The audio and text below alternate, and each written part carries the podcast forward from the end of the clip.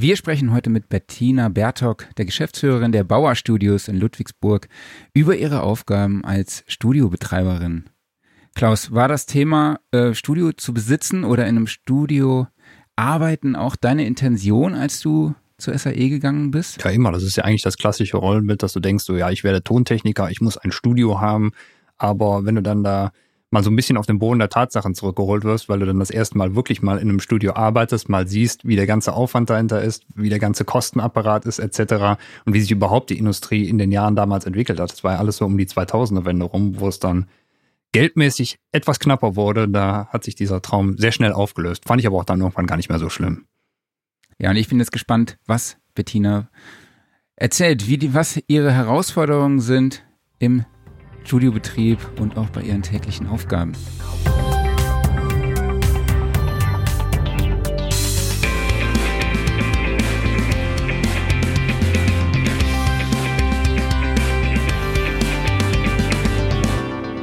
Sound Recording Wochenrückblick. Wochenrückblick? Ausgabe 56.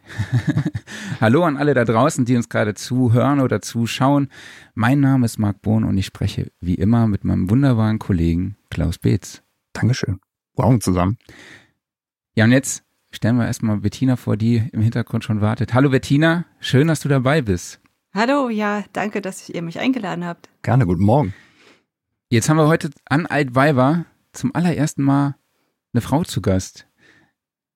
Klaus, und ich dachte, du verkleidest dich jetzt heute hier. Mhm. Ziehst die virtuelle Krawatte an. Mhm. Soweit kommt es noch, ja. Ich als großer Karnevalsjäger. Ich meine, mit Karneval haben wir momentan sowieso nicht so viel am Hut, aber nee, das hätte sie mich nicht zugebracht. Bettina, ist das ein Thema bei dir? Nicht wirklich, aber einige Kollegen hier sind schon äh, starke Karnevalisten und die leiden auch drunter, dass jetzt gar nichts los ist. Ja, vielleicht machen wir um 11.11 Uhr .11 eine kurze Schweigeminute oder sowas. Oder ich habe leider meine Tröte vergessen. Ja. Aber ich habe extra hier im Hintergrund meinen kleinen Dom aufgestellt. Also ich habe hier so eine, so eine kleine Figur, die mir mein ehemaliger Chef äh, Jörg Sunderkötter mal geschenkt hat, als ich in meinem allerersten Editorial geschrieben habe, ähm, dass ich das Editorial schreiben darf, ist die Kirsche auf der Sahnetorte oh. und habe dann halt Kirsche mit SCH geschrieben und niemandem oh. ist es beim Korrigieren aufgefallen. Und ja, daraufhin hat er mir eine Kirschtorte mit dem Dom oben drauf geschenkt. äh, okay, jetzt haben wir aber, glaube ich, genug gesmalltalkt. Ähm, Bettina, du bist die Studiobetreiber und Geschäftsführerin der Bauer Studios und die Bauer Studios sind meines Wissens nach die oder ist das älteste private Tonstudio in Deutschland und wurde 1949 gegründet. Genau, ja. 1948 im Dezember, 28. Dezember 1948. Aber das Jahr war fast zu Ende, da haben die gesagt, ach komm, 49 war das Gründungsjahr. ja, und die Bauerstudios sind ja auch schon eine Institution, ist ja auch echt ein, ein super, ja, ein Name, sage ich jetzt einfach mal, in der Branche. Es ist äh, deutschlandweit bekannt. Viele Künstler haben dort aufgenommen, unter anderem Herbert Grönemeyer, pur, aber auch äh, beispielsweise Stevie Wonder oder Chaka Khan. Das ist schon schon sehr sehr beeindruckend, das wenn man das Portfolio so so durchliest. Wie wie ist das für dich jetzt Betreiberin dieser dieses Studios zu sein mit dem Wissen, welche Geschichte dahinter steckt? Ja, man vergisst das natürlich schnell. Also im Alltag denkt man nicht drüber nach, wer war jetzt alles hier, weil man gucken möchte, dass der Laden überhaupt läuft. Aber man wird immer wieder genau damit äh, konfrontiert. Und dann kommt einer und sagt, oh, was, äh, Doldinger war, oh, Wahnsinn, alle waren hier. Und dann sagt, erinnert man sich selber so, ja, stimmt, das ist schon krass. Aber das war uns schon auch klar, als wir das Studio übernommen haben, dass hier ja. eine Riesengeschichte, äh, Riesenheritage mitgenommen wird. Genau, bevor wir über die Übernahme und dann halt auch den Studiobetrieb sprechen, wollen wir erstmal nochmal über deinen Werdegang reden. Ähm, du bist Kind einer Musikerfamilie und kamst dazu, dann eben auch zur Tontechnik. Aber kannst du uns nochmal äh, genauer dokumentieren, wie es dazu kam? Klar, gerne. Also meine Eltern sind Musiker, meine Mutter ist Pianistin und Komponistin, mein Vater war zeitlebens immer Geige in einem Orchester. Meine Mutter war immer freischaffend und hat sich also auch über Wasser gehalten, in denen sie äh, CD-Produktion von längst vergessener Musik ähm, mit Hilfe von Instituten, die sich auch dafür einsetzen, tatsächlich realisiert hat. Und da konnte ich als kleines Mädchen schon immer dabei sein und fand das unglaublich spannend. Ich fand das so toll, mit den Kabeln da irgendwie hinlegen und die Mikrofone ausrichten. Und ich hatte zwar selber auch Klavier gelernt, logischerweise als Fünfjährige, aber ich fand die technische Seite einfach unglaublich spannend. Mhm. Und dass es so eine Männerdomäne ist und es fast kaum Frauen gibt, fand ich eigentlich besonders reizvoll, weil ich immer schon so ein bisschen anti war. Alle mochten Pferde, ich mochte sie nicht. Alle mochten Dinge, ich mochte es nicht. Dabei ist es so ein super Film. Ähm, ja, deshalb wollte ich dann auch in die Tontechnik-Schiene. Das fand ich einfach spannend. Cool. Weißt du noch, was der erste Song war, den du am Klavier nachgespielt hast? Oder das erste Stück? Also als ganz kleines Kind war das, glaube ich, Per Gint, der Frühling. Aber später, als ich dann wirklich Songs nachspielen wollte, weil ich dachte, jetzt will ich mir den Song drauf schaffen, das war überwiegend Sachen von Muse, von den alten. Ach echt? Ja, ja. Ach cool. so Origin of Symmetry oder Showbiz, das habe ich alles nachgespielt. Cool. Und warst du auch dann in Bands unterwegs? Ich war auch in Bands, lustigerweise in der Jazzband, obwohl ich zu dem Zeitpunkt mehr Metal gehört habe. Aber es hat auch äh, echt Spaß gemacht. Wir haben so ein paar Jazz-Standards gemacht mit der Band in Session damals. Okay, cool. Und ähm, wie kam es dann dazu, dass du gesagt hast, so, du willst jetzt was mit Tontechnik machen? Naja, eigentlich war das schon ziemlich früh klar, dass ich auch irgendwie mit Musik mein Leben, mein Lebensunterhalt verdienen würde. Mhm. Ähm, für ein Klavierstudium ist die Konkurrenz einfach zu hart. Es gibt Leute, die so viel Talent haben und so fleißig sind, da wäre ich einfach nicht hinterhergekommen. Aber da ich dieses Interesse an der Technik hatte, dachte ich, das wäre eigentlich genau mein Ding. Weil Noten lesen oder Melodiediktat oder diese ganze Theorie, die ich in der Musikschule hatte, das war nie ein Problem für mich. Damit bin ich halt aufgewachsen. Und dann dachte ich, ja klar, mhm. wenn das für viele eine Hürde ist, für mich nicht, dann mache ich jetzt Tontechnik. Und dann hatte ich mich halt beworben. Ähm, ein Bekannter von meiner Mutter, der selber Filmregisseur ist, meinte, mach mal nicht nur Ton, also mach mal nicht nur Musik, sondern guck mal, dass du auch ein bisschen in, in die Filmbranche reinkriegst, dann bist du ein bisschen flexibler und nicht so eingesperrt. Und dann hatte ich mich an der HFF in Potsdam beworben und wurde dann auch gleich genommen. Und du musstest wahrscheinlich bei deinen Eltern nicht ganz so viel Überzeugungsarbeit leisten, die wahrscheinlich eher dann sonst gesagt hätten, nee, willst du nicht doch lieber was Vernünftiges machen? Mhm. Nee, da waren meine Eltern äh, absolut sorglos und sicher, dass Musik der beste Job ist überhaupt und äh, haben mich nie daran gehindert. Sehr, sehr gut. Na, manchmal okay, also hätte ich es mir schon ein bisschen gewünscht. so jetzt aus der Retro-Perspektive meinst du? Mhm. Schon. Okay, und du hast dich jetzt dann, ähm, du hast dann Tonmeisterin für audiovisuelle äh, Medien, also den Studiengang abgeschlossen an der genau. Hochschule in, in Potsdam und dann dich halt auf Film, Ton eben beziehungsweise auf audiovisuelle, audiovisuelle Medien spezialisiert. Ähm, wie sah es dann für dich aus, als du da aus dem Studium das Studium abgeschlossen hattest und dann praktisch in die Industrie kamst. Hast dich das so für dich angefühlt, wie du es dir vorgestellt hast? Nee, nicht ganz. Also während des Studiums hatte man ständig irgendwelche Anfragen, kannst du mal dies machen, kannst du mal jenes machen. Und ich dachte, ja, super cool, wenn, wenn das so nach dem Studium weitergeht, dann brauche ich mir ja keine Sorgen zu machen. Dann kam aber das Erwachen mhm. mit Abschluss in der Tasche, wurde halt dann die nächste Generation an Studenten gefragt, äh, kannst du hier nicht vielleicht mal meinen Film vertonen? Das war dann schon naja, erstmal nicht so cool, weil man schon aus dem gemachten Nest dann nicht direkt weitergekommen ist. Ähm, ich habe mich dann über Wasser gehalten in Berlin viel über Synchron. Mhm. Ähm, habe als Synchroncutterin oder Editorin dann gemacht, dass die Lippen synchron sind. Deshalb auch vorher das Gemache mit der Synchronität. Sehr gut. Ähm, und habe dann später noch ein BWL-Studium in Potsdam auch angefangen. Das war eigentlich eine Idee, die die damalige Chefin hier bei den Bauer-Studios mir schon mal ins Ohr gepflanzt hat. ähm, und das kam mir eigentlich auch ganz sinnvoll vor, dass wenn man dann noch ein erweitertes Wissensspektrum hat und sich auch äh, im kaufmännischen Bereich auskennt, dass man dann vielleicht irgendwo äh, mitarbeiten kann in einem Studio. Wenn es nicht unbedingt direkt als Tonmeisterin klappt, dann wenigstens als jemand, der wenigstens die technischen Zusammenhänge kennt und deshalb irgendwelche Sachen planen, organisieren kann. Das Studium hast du dann aber auch abgeschlossen oder nicht? Nee, dann kam die Studio-Nachfolge dazwischen. Ich habe keinen so. Bachelor im BWL, aber ich habe da trotzdem echt auch wichtige Sachen gelernt. Ja, ich habe ja auch mal Wirtschaftsingenieurwesen studiert, so ein paar Semester, aber das war auch nur, weil meine Mutter oder meine Familie dachte, der Junge muss irgendwas Vernünftiges studieren. Siehst du, am Ende selbes Ergebnis. ja, ja, genau. Aber ich glaube, ich habe da trotzdem auch vieles mitgenommen. Also so ist es nicht. Ja, dann ähm, schmeiße ich noch äh, ja zwei Semester Baugeschichte und Stadtbauwesen mit rein. Äh, hat mir cool. hier nichts gebracht, aber war schön, das auch mal gemacht zu haben. Das klingt aber spannend. War schön. Das hätte mir vielleicht im Moment auch äh, geholfen in der aktuellen Situation als Bauherr, Klaus. Äh, aber okay.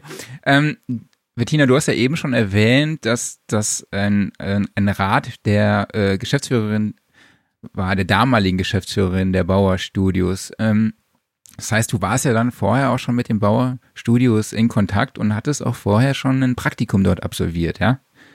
Ganz genau. Das war eigentlich ziemlich exakt vor zehn Jahren hatte ich hier mein Praktikum. Ach, das war im Wintersemester 2010, 2011. Da wollte ich nochmal, äh, bevor ich mein Tonmeisterstudium abschließe, in die richtige Welt reinschauen und war ein halbes Jahr hier und kam mhm. quasi von dem sehr, sehr strukturierten und formalisierten Filmton-Business, auch was, auch wenn es an der Hochschule war, äh, in das sehr freie, kreative Musikbusiness. ja. Ich habe es vorher ja schon mal erzählt, äh, im Film ist alles ganz genau getaktet. Man hat seine Abtastrate, man hat seine Framerate und wenn die nicht stimmt, hat man später ein Problem. Man muss sich mit den Leuten absprechen, man muss äh, Programmstart immer zehn Minuten Vorlauf vor Programmstart in der Session als Sessionstart drin haben, damit dann alles Timecode synchron läuft und später es weniger Probleme gibt. Und das alles gibt's in der Musik nicht. Du machst deine Session auf und äh, gehst in Record und Einige arbeiten in Playlisten, einigen machen die Take hintereinander weg. Das ist völlig egal. also diese Gestaltungs Gestaltungsfreiheit in der Musikbranche ist schon eher das, was dir mehr liegt oder wie willst, was würdest du sagen? Äh, es ist unterschiedlich. Also es ist ja nicht unbedingt wirklich eine andere Gestaltungsfreiheit, nur weil man sich an den Timecode halten muss. Das ist schon okay. Man kann ja auch in gesetzten Rahmen kreativ sein. Vielleicht auch gerade, weil man Rahmen hat. So wie wenn Komponisten sagen, nee, ich mache jetzt alles mal nur mit Streichquartett und lass äh, den Rest des Orchesters weg, weil ich darüber versuchen möchte, kreativ zu werden. Also das geht schon auch. Aber dass cool. in der Musikproduktion der Fokus, also der, der Tonmeister oder der Toningenieur der alleinige König ist sozusagen und äh, mitunter möglicherweise das ganze Projekt in Eigenregie handelt, von, von der Aufnahme über dann Editing, Mixing, Mastering. Das gibt's halt beim Phil auf gar keinen Fall. Da gibt es den Menschen, der am Set ist und den O-Ton macht. Dann gibt es den Editoren für Foleys, den Editoren für Sounddesign, für und so weiter und so fort. Da ist alles ziemlich aufgesplittet bis dann zu dem Menschen, der dann den Film mischt. Was auch seine Vor- und Nachteile hat. Ich glaube, bei einer Musikproduktion ja. gibt es da weniger Instanzen, ne? oder? Mhm, genau, das ist es eigentlich. Okay, und dann kam es 2017 17 zur Übernahme der Bauer Studios und ja. du hast die zusammen mit deinen beiden Kollegen Michael Tum und äh, Philipp, Philipp Heck. Heck. dann übernommen. Ja, und Philipp Heck ist, glaube ich, schon, schon ewig beim, war schon vorher Mitarbeiter der Bauer Studios, richtig? Genau. Der hatte neulich sein 20-jähriges Jubiläum hier. Also der ist seit 2001 hier. Ja, 2019 hattet ihr, glaube ich, 70-jähriges Jubiläum ja, insgesamt, ne? Richtig. Mega krass. Ja, wir hatten auch eine, eine Story in der Sound Recording und ähm, genau, wir hatten 2016 auch nochmal einen Studiobericht gehabt und genau, findet ihr auf jeden Fall in die Show Notes. Die Links packe ich euch dann oder hau ich euch dann nochmal da rein. ähm, Genau bevor wir jetzt über diesen Übernahmeprozess sprechen und deine täglichen Aufgaben oder Herausforderungen auch als Studiobetreiberin beziehungsweise auch Geschäftsführerin, lass uns doch mal nochmal so einen verbalen Studiorundgang machen. Mhm. Ähm, ich habe mir mal die Website angeguckt und die ist klar in Filmton und Tonstudio geclustert. Ist das auch was, worauf, wie ihr praktisch das Studio aufgebaut habt? Auch unterschiedliche Räumlichkeiten? Teils, teils. Also hier bin ich jetzt gerade in einem großen Musikstudio in der T1. Da würde es eigentlich wenig Sinn machen, Film zu bearbeiten. Weil es einfach ein Musikpult ist und man für eine Filmmischung eine ganz größere, viel größere Anzahl an Bussen braucht. Dieses Pult kann nur 24, das reicht nicht. und dann auch nur Stereo. Ähm, ja, für alle, die es nicht sehen im Bild, äh, Bettina sitzt vor einer Neve-Konsole. Also sieht sehr schick aus, auf jeden Fall. Dankeschön. Klaus, hättest du gedacht, äh, oder hast du dir auch mal gewünscht, äh, als wir an der SAE waren und an einer Neve-Konsole arbeiten können, dachte man immer, okay, man wird niemals mehr an so einer Konsole arbeiten und Bettina sitzt jetzt an so einer solchen Konsole. Macht dich das ein bisschen neidisch? Als ich an der SAE war, da gab es noch nicht mal eine Neve-Konsole. nee? Nee, bei uns war es noch äh, die, äh, äh, die gute Mackie 8 Bus, ähm, beziehungsweise dann im, im, in der großen Regie war es der, der, ähm, die, die Icon von, von ähm, D-Design damals noch. Ähm, aber ja, klar, äh. Äh, sagen wir jetzt einfach mal großes Mischpult. Und klar, das ist natürlich, sobald du da reinkommst und du, du, siehst dieses riesige Gerät, das ist ja auch das, das ist das Teil des Studios, ne, das Herz des Studios. Und wird es wahrscheinlich auch in, wenn du in 50 Jahren noch äh, ein Studio symbolisch darstellen musst, dann ist das irgendwie in Form von einem Mischpult. Das ist genauso wie heute, das, das Speichern-Icon in Word ist immer noch eine Diskette, obwohl keiner mehr weiß, was eine Diskette ist. Ne? Und äh, deshalb einfach, das, das, das Mischpult Ey, ist so verzahnt damit. Ne? Äh, ja, es ist halt immer noch toll, obwohl es, ja, manchmal braucht also man es noch, Leute, manchmal nicht. Ne?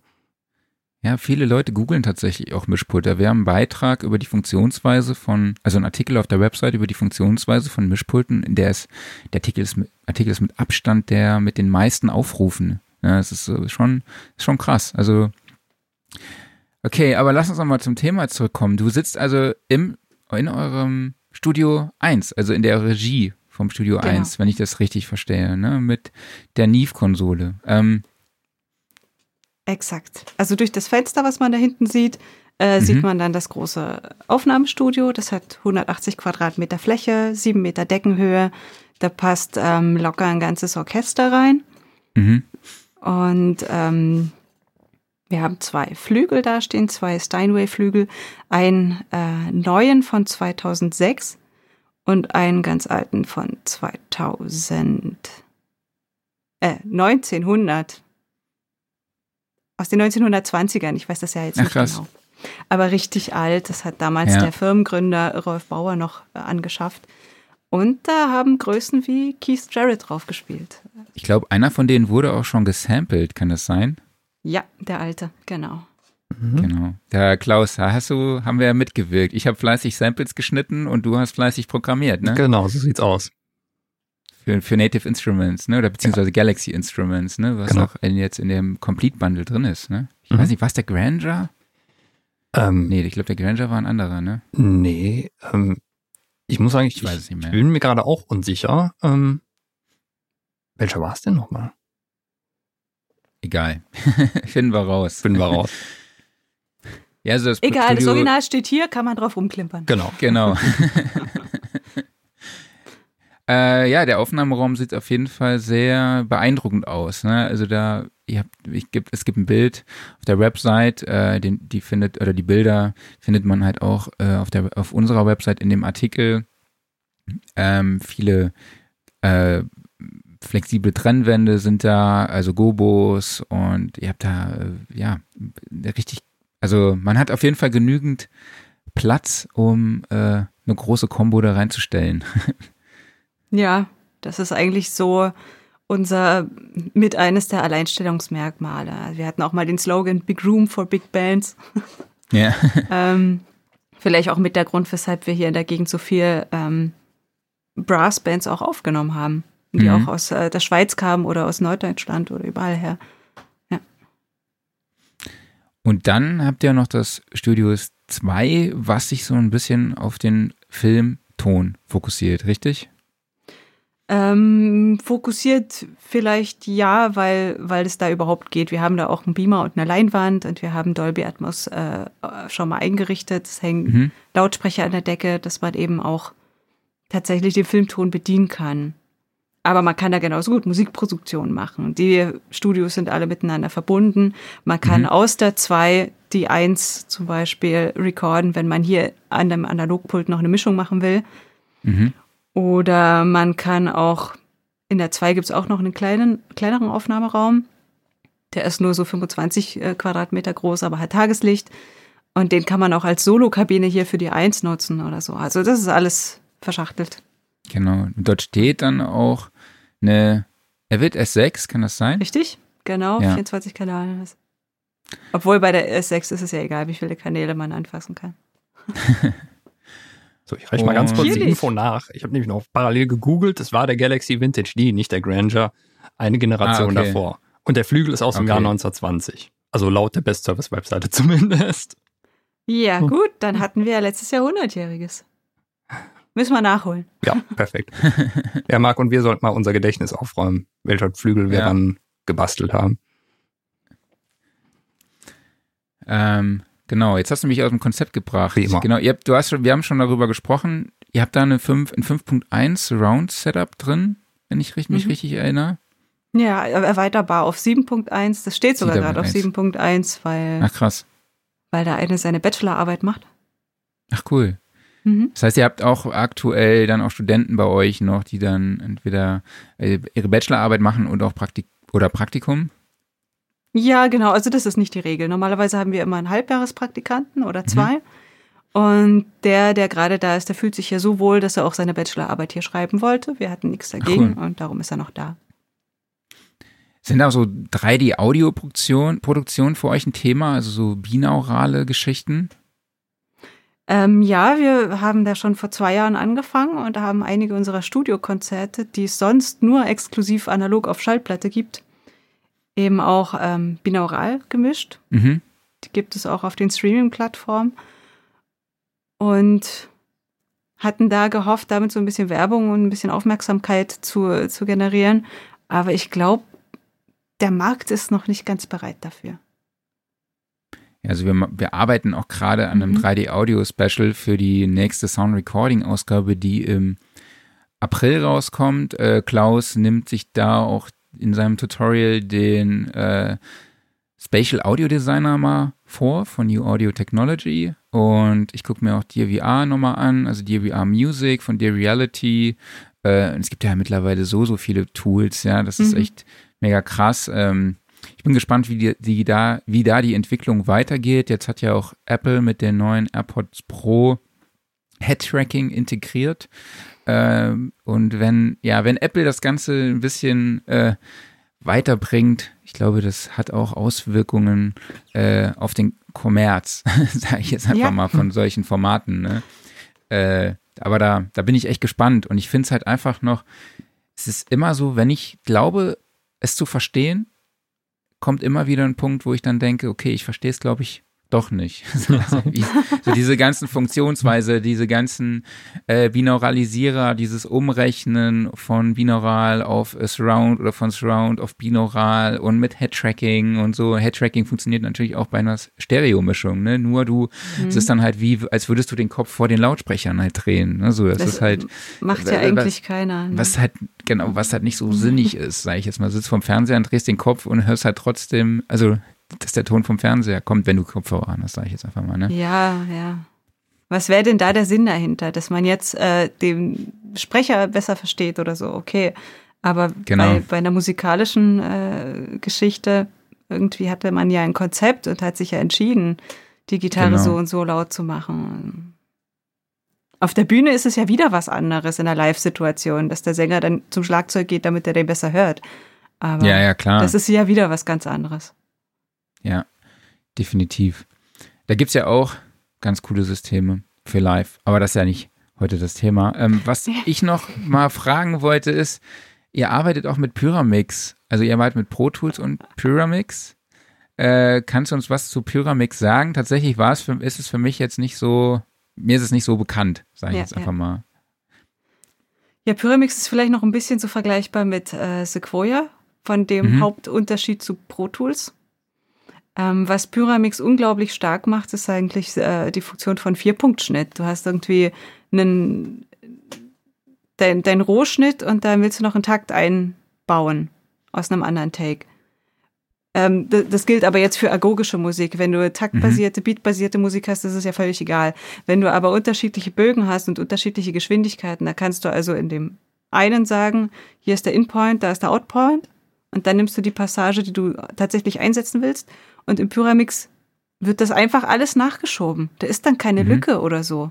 Und das ist natürlich äh, vom Musikschnitt her ein Vorteil, den Pro Tools nicht kann. Also es würde schon gehen im Shuffle-Mode, da muss man aber aufpassen, dass man alle Spuren ja. auch aktiviert hat, bla bla bla. Aber genau. es ist viel einfacher in Pyramix. Und die ja, Kollegen, die ähm, eben viel klassische Musik aufnehmen, die nun mal nicht beatbasiert ist, die, äh, die schwören auf alle Fälle auf den Musikschnitt in Pyramix. Und wenn cool. ich eine Musikproduktion mache, dann überlege ich mir auch vorher, ja, mache ich den Pyramix oder mache ich den Pro Tools. Wo siehst du dann aber, die Vorteile? Ja, sorry. Hm?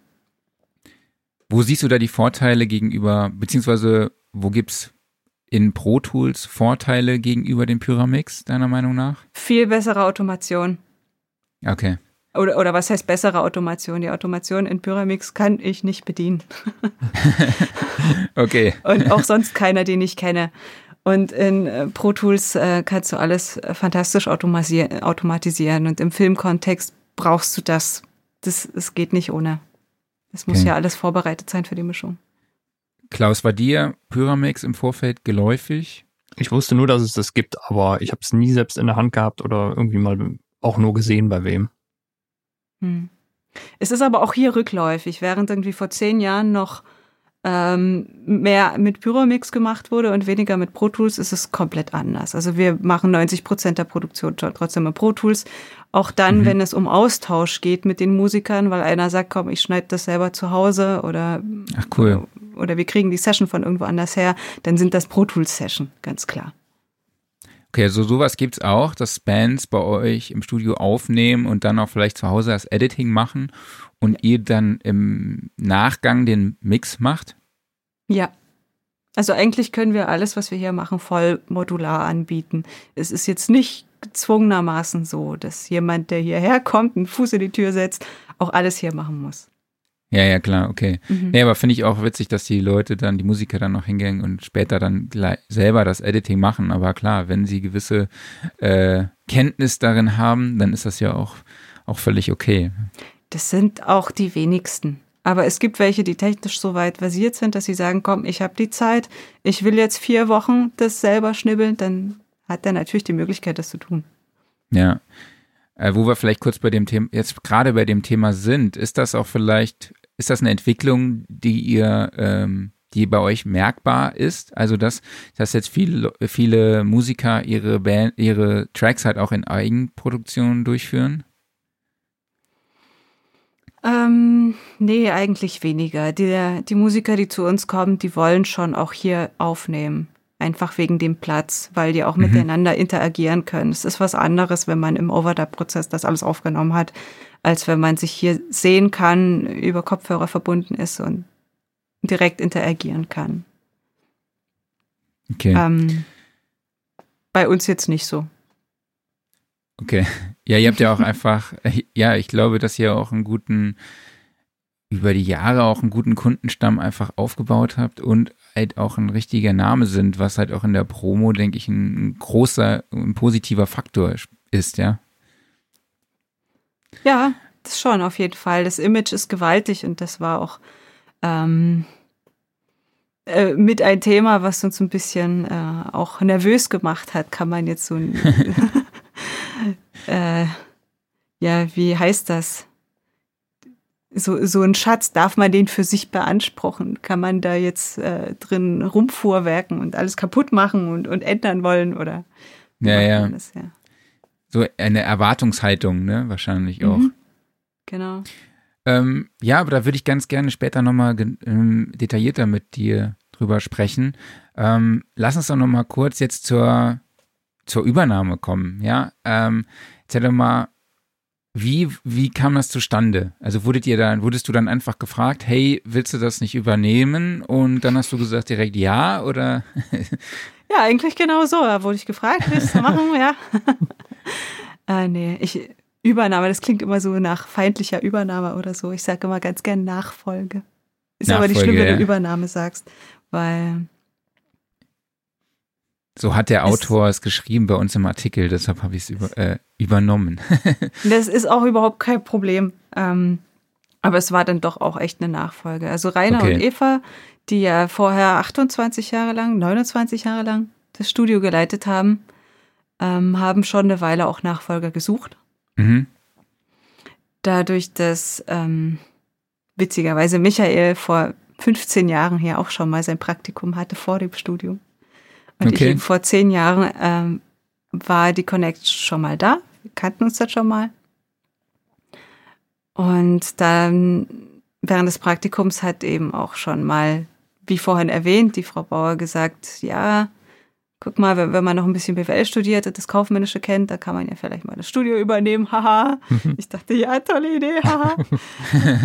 ähm, es ging natürlich nie so ganz aus meinem Kopf raus, dass die Eva das damals gesagt hat, aber ich habe es dann irgendwann auch nicht mehr so verfolgt oder geglaubt, dass, dass es wahr werden würde.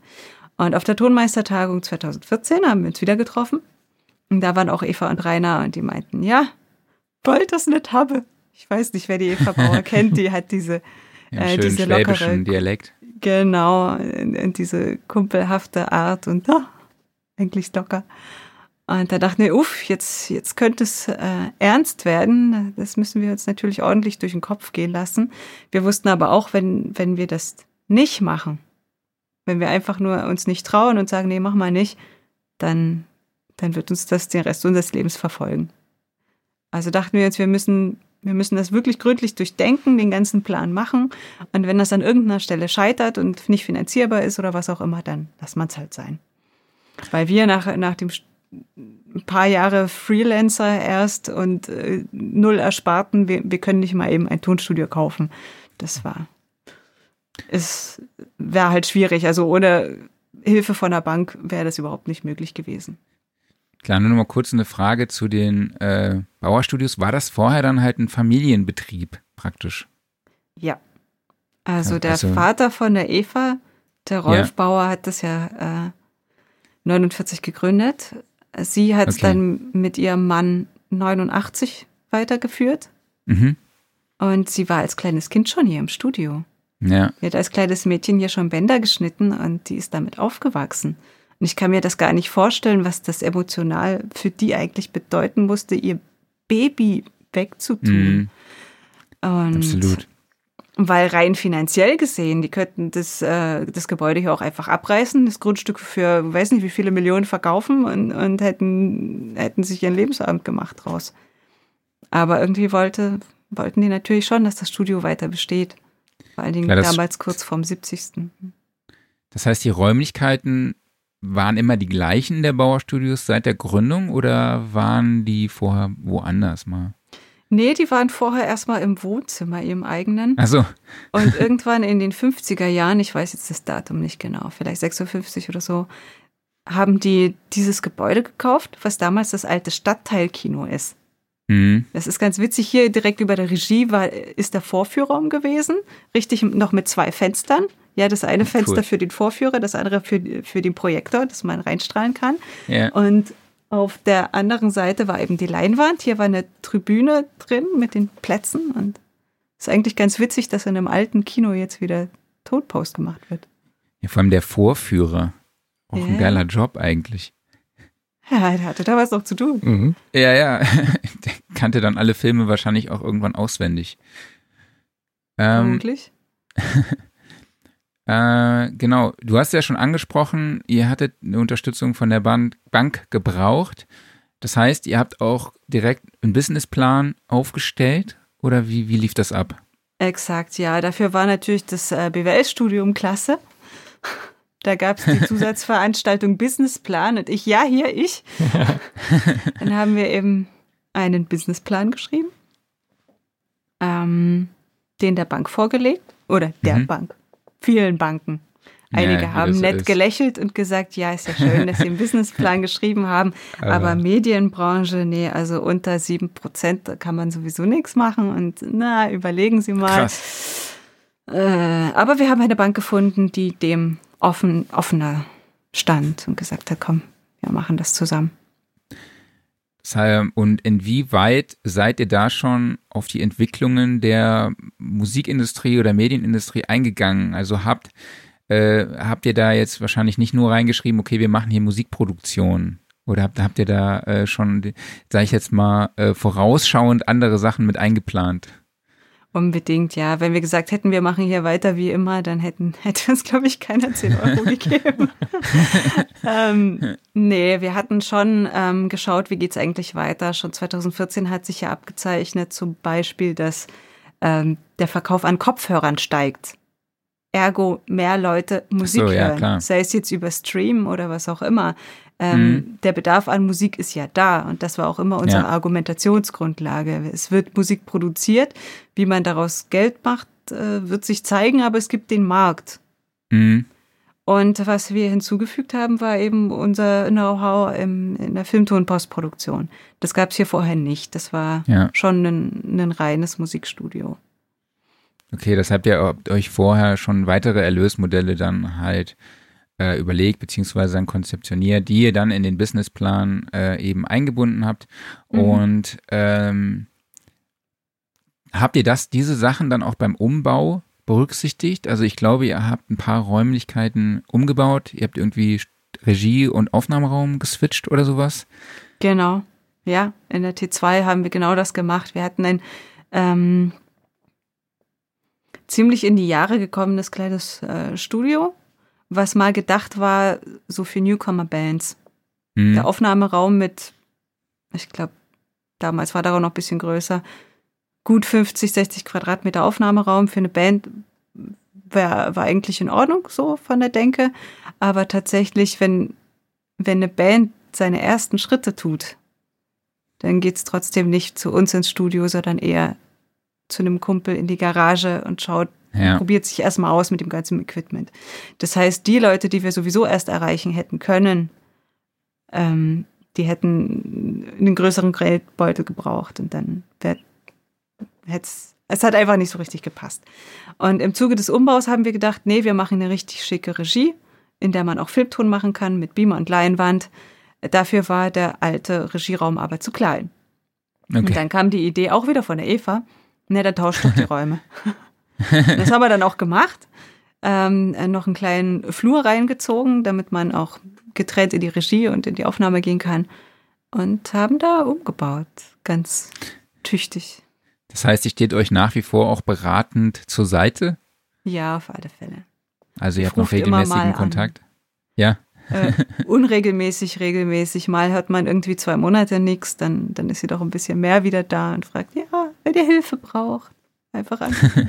das ist schon voll lieb. Gerade bei den ganzen Altkunden, da muss man irgendwelche Sachen wissen. Wie war das denn damals? Und dass mhm. man da anrufen kann, das ist schon gut.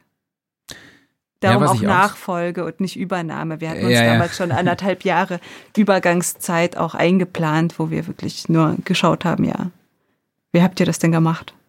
War auch nötig. Ja. Ja, auch ein interessantes Angebot was ihr anbietet, ist, äh, sind diese die Live-Konzerte. Ne? Ähm, das heißt, ihr veranstaltet regelmäßig, also pre-Corona, äh, habt ihr ja regelmäßig Live-Konzerte veranstaltet, äh, die ihr dann auch mitgezeichnet habt und dann auch nachher als Vinyl veröffentlicht habt, richtig? Ganz genau. Und zwar voll analog. Das ist die Besonderheit dabei. Okay, kannst du den, halt Genau, nee, kannst du das kurz beschreiben, wie wieder der Ablauf ist von diesen Live-Konzerten, bis, bis die Tracks dann halt auf dem Vinyl landen? Ja, gerne. Also wir äh, sind da, einige Musiker bewerben sich bei uns, einige fragen wir an, ob die nicht hier ein Studiokonzert machen wollen. Ähm, das ist in der Regel vor Publikum. Wir können da so ein bisschen schön mit den Stellwänden eine Art Bühne bauen und äh, beleuchten das ganz hübsch und nehmen das alles komplett analog auf es wird an dem Abend hier in der NIF bereits der Mix gemacht und äh, auf Viertelzoll Band auf der Bandmaschine, die da drüben steht, aufgezeichnet auf einer Studer A80. Ja, cool. Und dieses Band ähm, ist dann auch mehr oder weniger die Grundlage für den Schnitt dann auf Schallplatte, also erstmal auf Folie und dann auf Schallplatte. Die Musiker haben die Möglichkeit, nochmal einzusetzen, nochmal ein Stück als Wiederholung zu spielen. Das Konzert ist ja sowieso immer ein bisschen länger als 40 Minuten. Mhm. Und dann können sie die Tracks auswählen, die sie dann auf der Platte haben wollen. Und dann ist hier wirklich der Kollege und nimmt das Band und schneidet das in die Reihenfolge. Krass. Und ähm, dann wird die Vinyl gepresst. Wer ist da eure Zielgruppe? Also ganz es reicht, ja? Ganz klar die HiFi und Analog-Fans.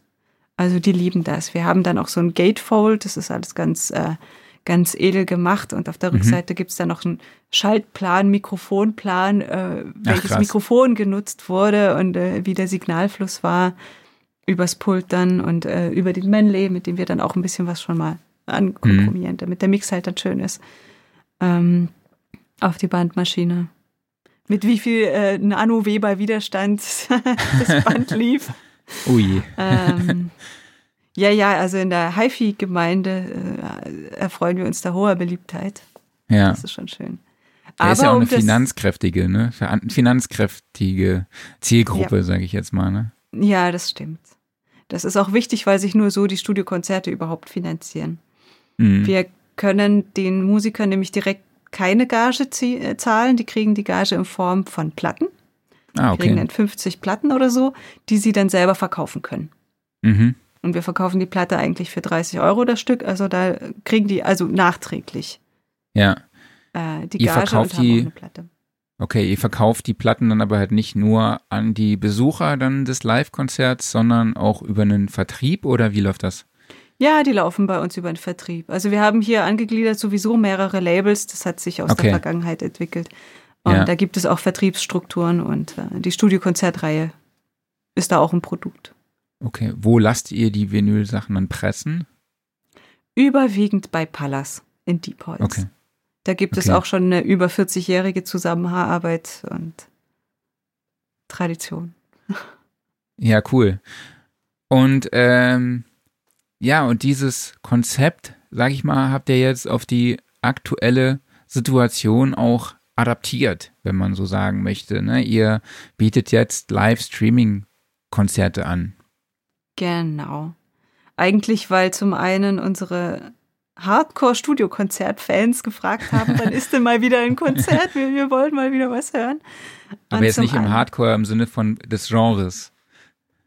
Naja, das sind die, die zu jedem Konzert kommen und jede Platte kaufen, ganz egal wer gespielt hat, einfach weil sie die Sammlung komplett haben wollen. Und Wer wünscht cool. sich nicht solche Fans? Das ist echt ein Traum. Und die wollten gerne auch neuen Input. Und dabei haben vorher eigentlich so, naja, fünf, sechs Platten pro Jahr rausgebracht. Und mhm. ähm, mit den Einschränkungen vom letzten Jahr würde es ja bedeuten, dass wir dieses Jahr überhaupt keine veröffentlichen können. Weil es dauert auch immer ein halbes Jahr, bis der ganze Prozess abgeschlossen ist. Also ah, okay. Okay. Das geht dann auch nicht so schnell wie bei der CD. Also bis die ja. Musiker sich ihre Tracks ausgesucht haben, die sie gerne hätten, bis es mhm. dann ähm, gepresst wurde, das, äh, das dauert schon mal eine Weile. Weil ja auch die Presswerke so wahnsinnig begehrt sind derzeit. Ach, okay. Also unter drei ja, Monaten kriegt man gar keine Platte gepresst. Ja, ich finde, ja, dieses, dieses Sammlergehen ne, bei Vinyl ist halt extrem hoch. Ne? Mhm. Also, Klaus, hast du Vinylplatten? Nee, ich habe ähm, zwei, drei Vinyls da hinten stehen. Das sind aber auch nur alte Schätze, die ich von meinem Papa übernommen habe. Ich habe aber auch gar keinen Plattenspieler hier. Also ich kann die komplette Faszination ja. daran äh, nachvollziehen, aber steigt nicht selber ein. Mhm. Ja, für mich, für mich ist wirklich dieser Sammelaspekt sowas, ne, sowas Großes in der Hand zu haben, ne, so eine Platte rauszunehmen. Äh, ich habe auch einen Plattenspieler, aber der ist eigentlich alles andere als Vintage. Also der, der sieht zwar vielleicht ein bisschen Vintage aus, aber äh, der läuft auch über Bluetooth so. Also was, was HiFi-Leute wahrscheinlich jetzt äh, werden mich jetzt, wie sagt man, ähm, Teeren und Federn, dass ich ja, ja genau, ich genau. Nicht. Nee? Nee, also wenn man da mal auf einer High-Ad läuft oder so, die, diesem Hi dieser HiFi-Messe jedes Jahr in München, ja. das ist der Wahnsinn, was für Geräte es gibt. So teilweise mhm. schwebende Plattenteller und irgendwelcher Kram, äh, Laserabtastung, keine Ahnung was. Ja, da ist also. auch sehr viel Esoterik dabei, ne? Ich glaube, es gibt in ja, der HiFi-Branche auch, äh, ich glaube, so ein, so ein Unterwert, was ein Gerät mindestens kosten muss, ansonsten ist es eben nichts es ist bei einigen schon ein bisschen der Ersatz der Eisenbahn. Okay. Also die, die, die lieben diesen Technikkram, die, die lieben es, die Sachen zu verschalten und zu sagen, ich habe hier aber noch so einen tollen äh, Verstärker dazwischen geschaltet und Goldkabel, die alle im richtigen mhm. Winkel dann hängen, damit der Signalfluss besser ist. Also gibt's alles. Ja, das ist schon, ist schon sehr spannend, was da geht. Ich war mal in der Schweiz, als ich Vovox besucht habe, also den Kabelhersteller. Äh, oder wie, wie Klaus, wie sagen Sie es nochmal? Irgendwas mit Leitungen? Ich weiß nicht mehr ganz genau, wie sie es besagen. Ich glaube, sie sagen gar nicht Kabel. Aber ihr wisst auf jeden Fall, was ich meine. Und dann gibt es einen HiFi-Hersteller, der zur Verdrahtung eben Bovox-Kabel in seinen Geräten eben einsetzt. Und da habe ich tatsächlich über eine Anlage gehört, vor Ort in so einem Vorführraum, war natürlich in einer Villa von, von jemandem und habe dann da über eine Anlage von 400.000 Euro Musik gehört. Da da weißt du Bescheid. Da weißt du Was anderes als ein MP3. Absolut. Ja, aber es ist auch schon spannend, auf welche Sachen die dann auch hören. Ne? Also wie du sagst, es ist denen halt auch wichtig, dann zu wissen, ähm, ja, welches Mikrofon war das, wo stand das vielleicht, ne? Und auch diese, dieses detaillierte Hören. Ne? Ich muss ja sagen, man hört dann schon tatsächlich auch einfach genauer hin. Ich weiß jetzt nicht, ob es dann an der Anlage liegt, äh, die das vielleicht besser wiedergibt oder ob man es ob man da halt als äh, geschulter Hörer dann auch einfach besser hinhört und die Sachen dann halt auch eben besser hört. Ne? Aber ähm, eigentlich ist es eine ganz coole Geschichte, ne? dass es Leute gibt, die so äh, interessiert sind ne? an dieser Technik und halt auch aus der Musik äh, von einem, aus einer ganz anderen Perspektive raus, jetzt vielleicht wie wir. Ne? Ja, ja.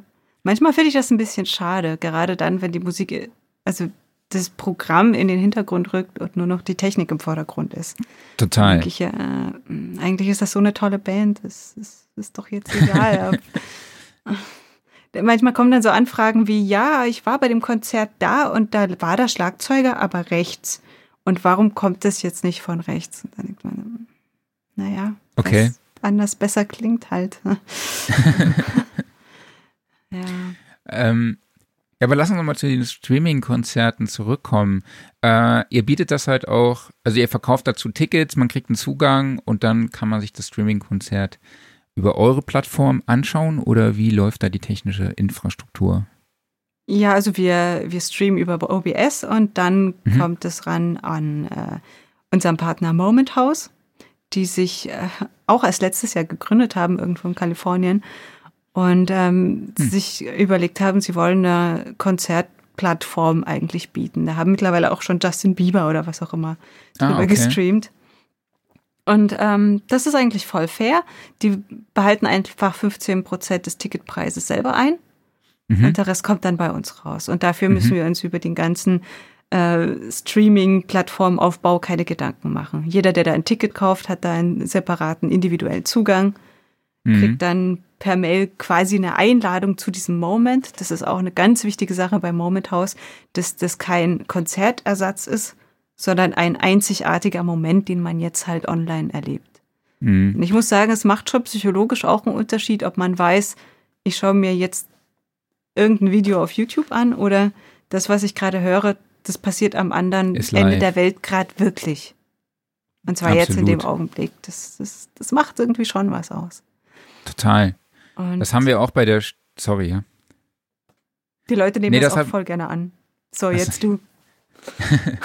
äh, nee, das haben wir auch bei der Studioszene tatsächlich gemerkt, bei der digitalen Veranstaltung. Ne? Da waren wir auch sehr, sehr begeistert und wir haben auch das Gefühl gehabt, dass die Leute sich da hinkommen, halt wirklich, weil sie wissen, das ist live und man kann sich halt auch über den Chat halt austauschen und es ist halt eben nicht ein vorproduziertes Video, was eben hochgeladen wird und du kannst es dir einfach anschauen. Das finde ich ist ein wesentlicher Aspekt bei solchen Veranstaltungen. Ähm, wie heißt die Plattform nochmal? Moment House. Moment House, okay.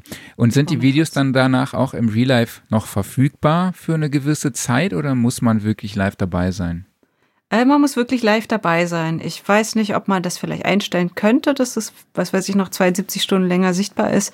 Das hab ich, haben wir uns nicht angeschaut. Okay.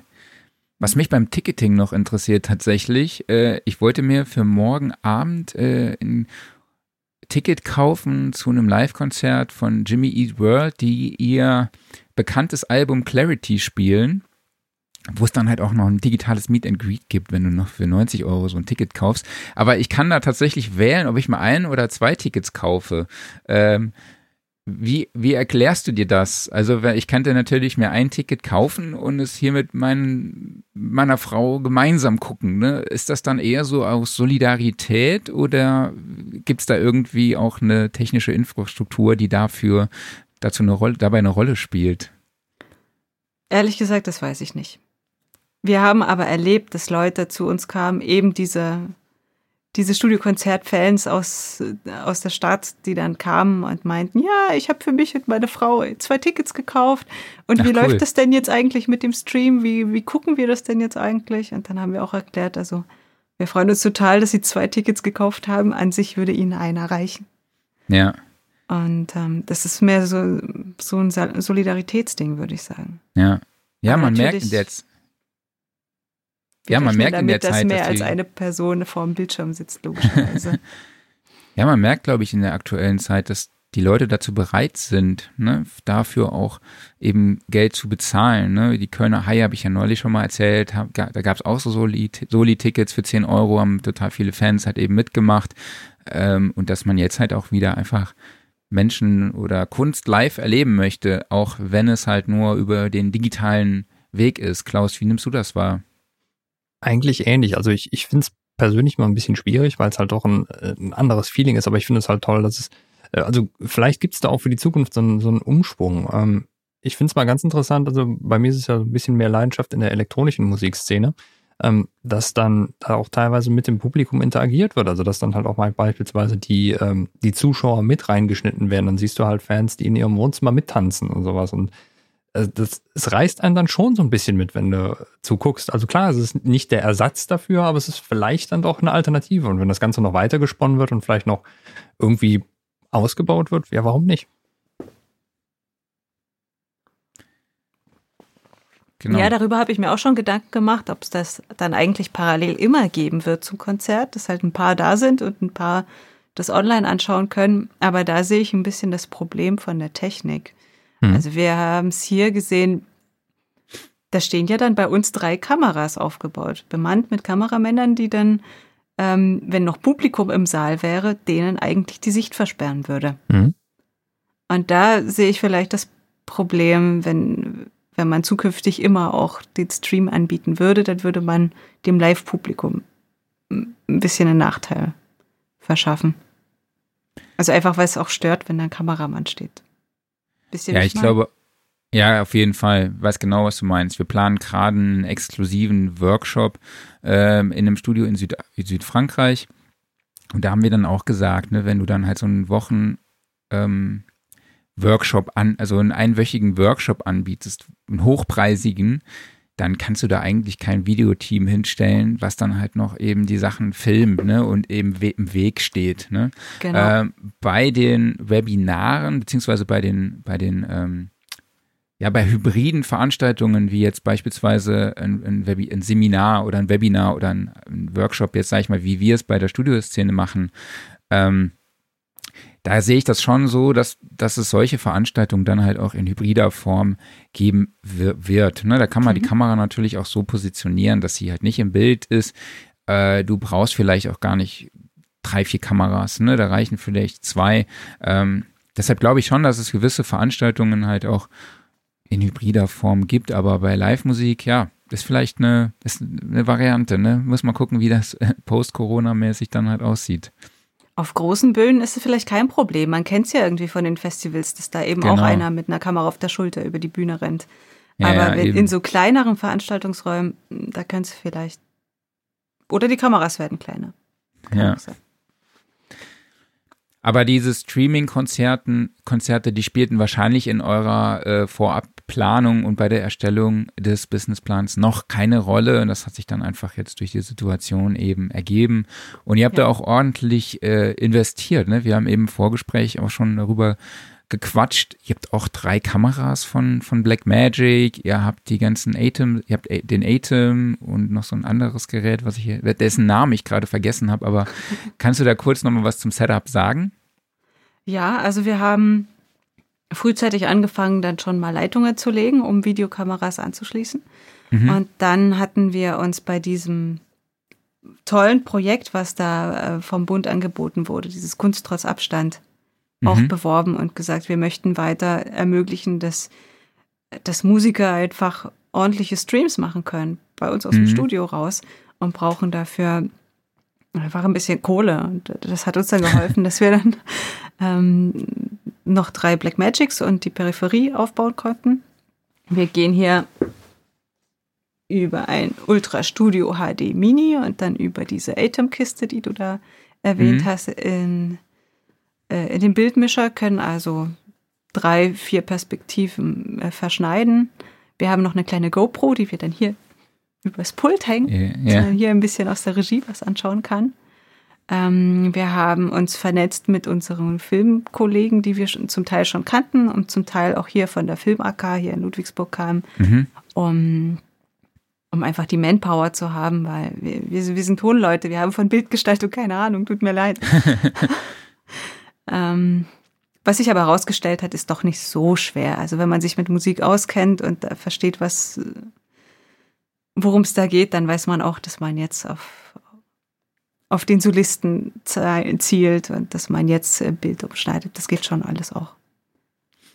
Genau. Du hast gerade Fördermittel angesprochen. Wie hast du das wahrgenommen, äh, diese Bereitschaft von äh, Bund und Ländern, da was in die Kulturbranche zu investieren, sage ich jetzt einfach mal?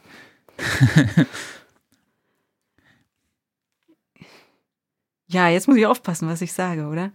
Diplomatisch also bin, am besten. Ich, ich bin heil. ja, du kannst ja ehrlich sein.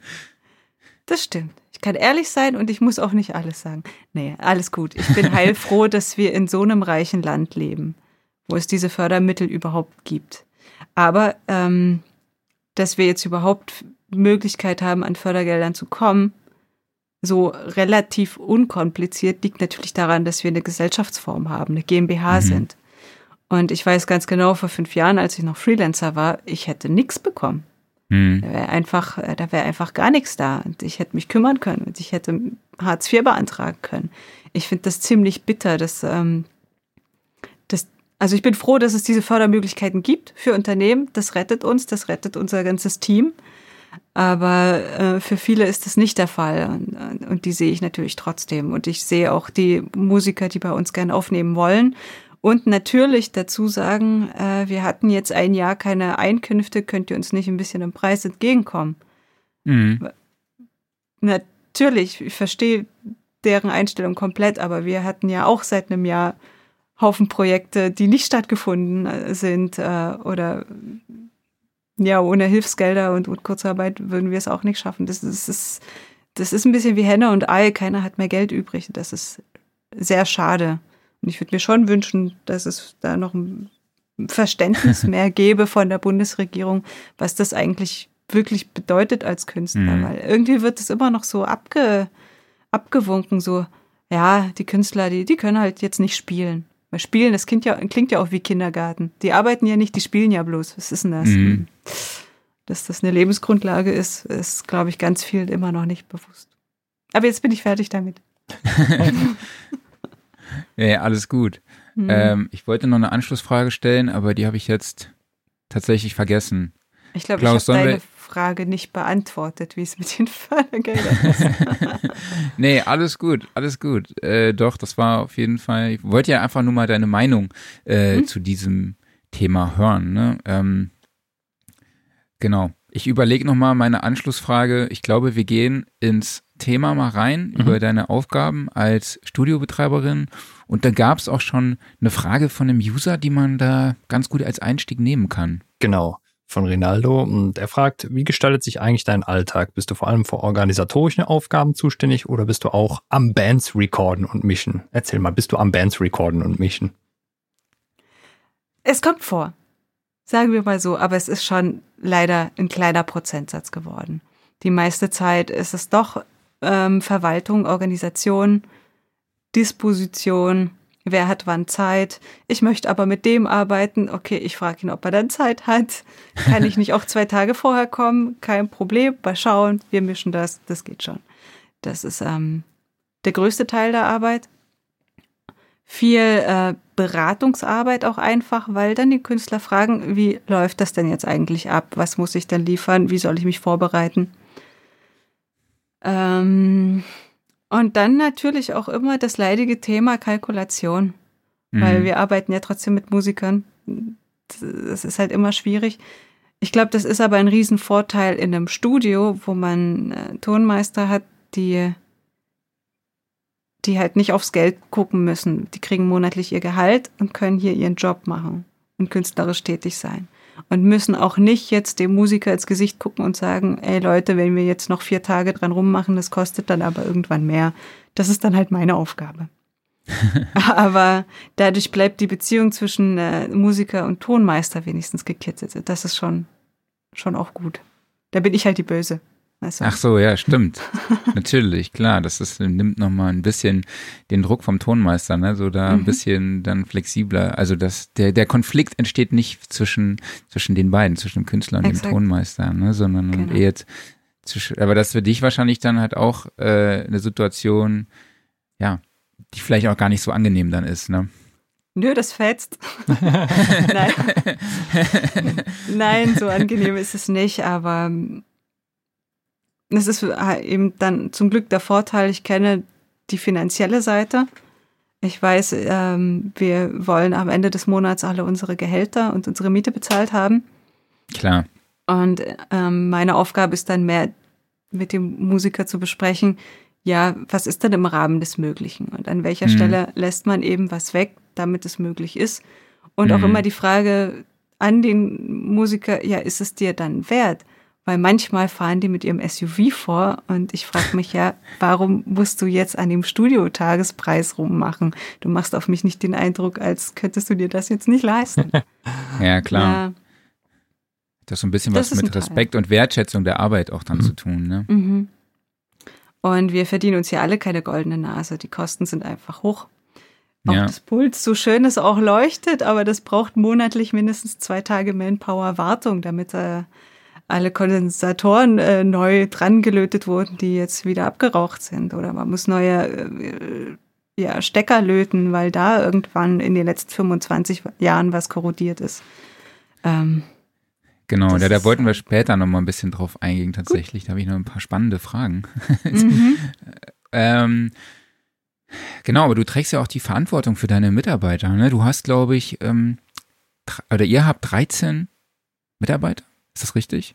Mhm. Also einige ja teilen sich eine Stelle, aber es sind okay. 13 Menschen, ja. Also die haben entweder eine Vollzeitstelle oder eine Teilzeitstelle oder gibt es genau, nur Teilzeitstellen? Ja. Nee, nee, die meisten sind Vollzeit, aber zum Beispiel äh, unser Stammesältester, der jetzt schon über 35 Jahre bei den Bauerstudios arbeitet, Johannes Wohleben, ähm, großartiger Typ, der wird dieses Jahr auch 70. Der ist ja, eigentlich in Rente, wollte nicht aufhören und wir wollten auch nicht, dass er geht und darum hat er halt noch eine Viertelstelle. So okay. Und er ist froh, dass er noch was machen kann und wir sind froh, dass wir ihn noch haben und ihn was machen lassen können. Klar, jemanden mit solcher Erfahrung darf man noch nicht gehen lassen, ne? Nee, will man nicht. Und solange er noch Bock hat, hier zu arbeiten, dann werden wir nicht im Weg stehen. Und die Leute fragen ja auch nach ihm.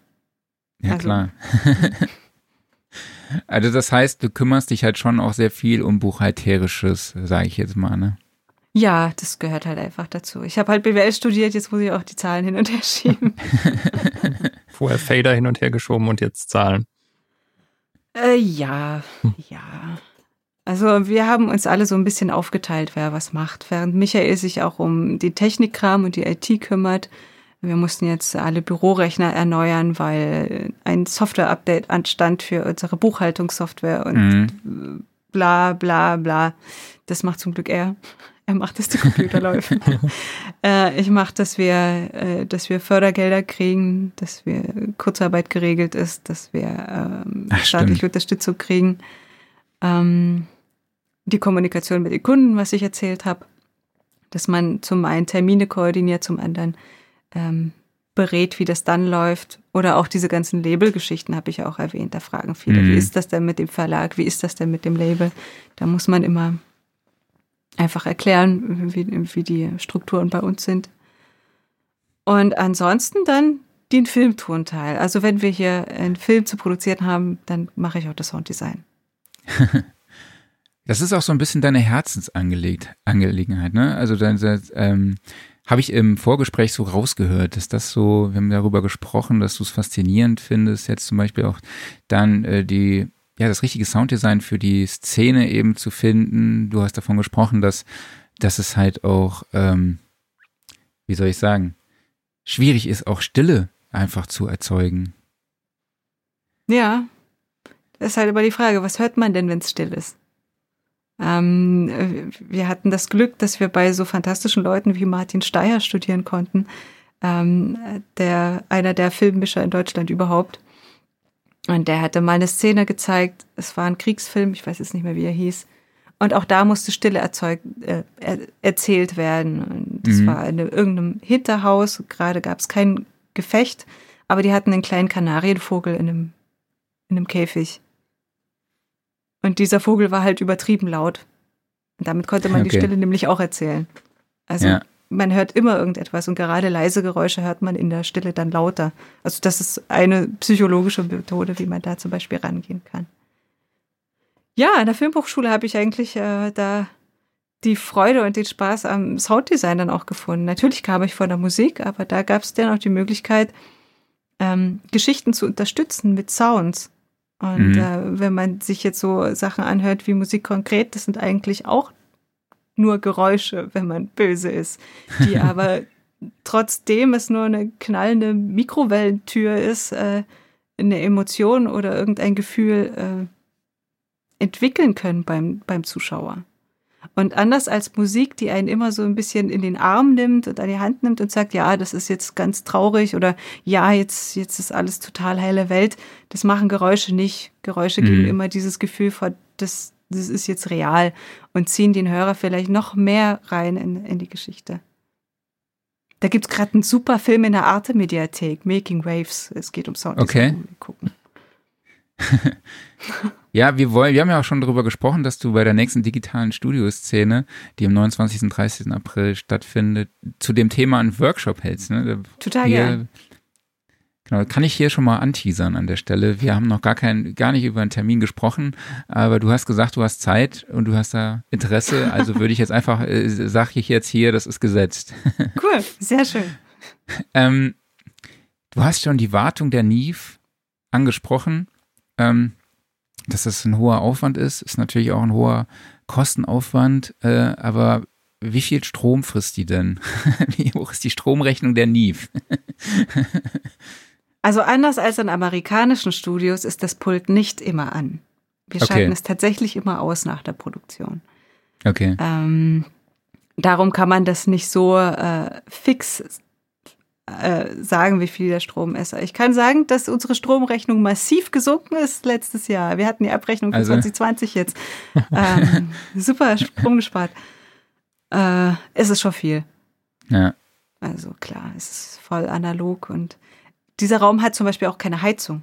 Dieser Raum hat nur eine Klimaanlage, die muss auch im Winter laufen, weil das Pult so warm wird. Ja, die Heizung steht ja praktisch hinter dir, ne? So. Ja, genau. Heizung, mit der man auch Musik machen kann. Mhm. Vielleicht heißt, äh, spricht man deshalb immer von der analogen Wärme. Ich weiß ja. es nicht. Stimmt, genau das ist es. Mhm.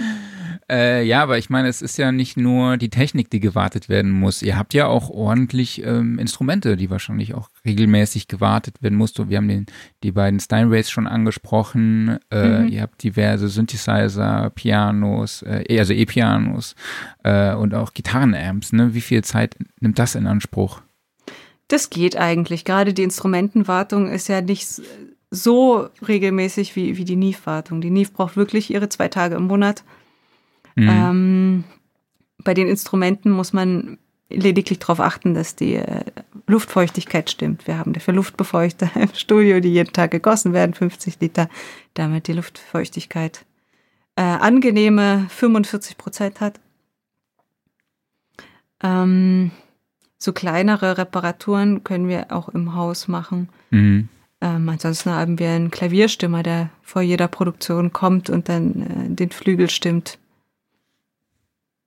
Cool. Wie sieht's aus bei den Mikrofonen? Ich habe mir mal die mhm. äh, Mikrofonliste hier in meine Notizen kopiert. Ich entdecke ja. hier 10 U87. Ja, es sind plus 10, ich weiß. Hm. Plus. ja, ich glaube, im Abbey Road haben die mehr, aber. die haben richtig viel.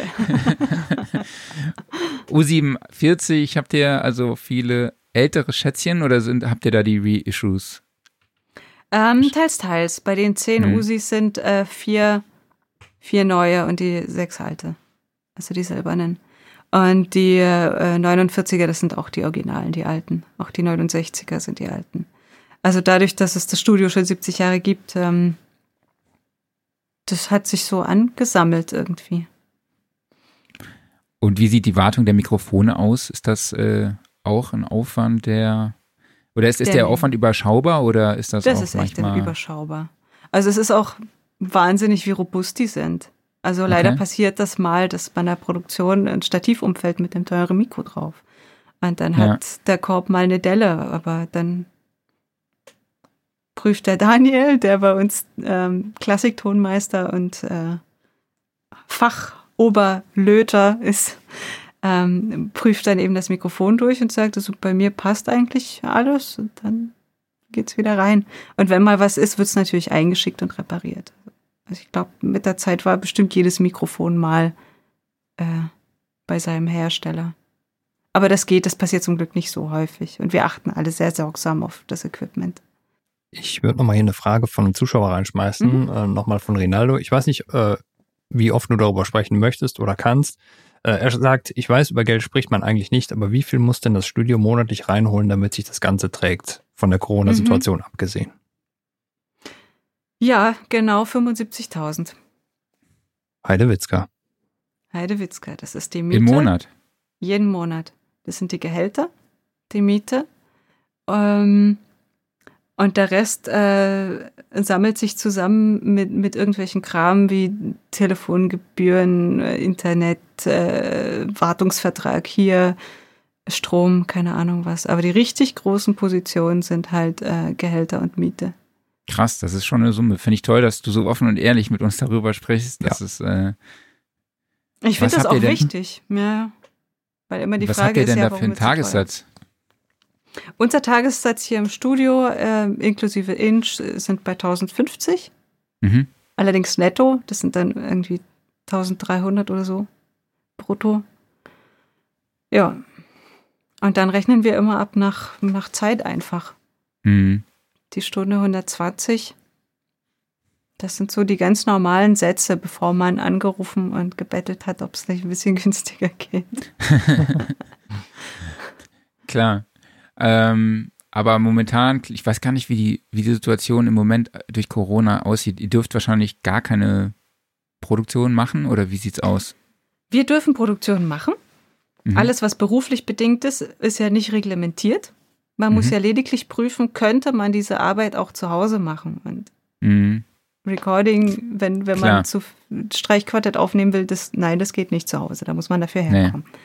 Und die nächste Regel ist dann, dass man halt den Abstand hält. Das, das können mhm. wir zum Glück hier machen. Wir haben ja genug Platz, dass man mit Maske rumläuft bis zu seinem äh, Spielplatz. Da kann man die Maske natürlich abnehmen und spielen. Wir haben mhm. ja auch noch unsere Akustikwände, die halten ja auch ein bisschen Aerosole ab. Ähm, also von, von der Reglementierung ist es machbar. Aber was uns fehlt, sind natürlich die ganzen Hobbymusiker. Ganz einfach. Klar. Der, der Blasverein, der zum 100-Jährigen mal eine Jubiläums-CD aufnehmen wollte und ähm, der, der weiß ich nicht, der Automobilmitarbeiter, äh, der jetzt so viel Homeoffice hat, dass er ein ganzes Album geschrieben hat, der darf jetzt auch nicht kommen. Obwohl so einzelne Singer-Songwriter, die nehmen wir ja auch noch auf. Das sind wir ja in getrennten Studios, äh, in getrennten Räumen, das ist ja kein Problem. Klar. Es kommen auch seit zwei Jahren ziemlich viele Rapper. Ja? Die können auch alle kommen. Ach cool. Und wie sieht die aktuell die Buchungslage aus? Seid ihr ganz okay ge gebucht oder? Diese Woche ist wieder besser. Also mhm mein Kollege Philipp Peck hat hier gerade eine, eine Mischung über Source Connect. Das heißt, die Musiker sitzen zu Hause, hören direkt den Pultausgang und mhm. können auch direkt mit ihm sprechen. Und er mischt hier. Die können, als wären sie hier, sozusagen. Ja.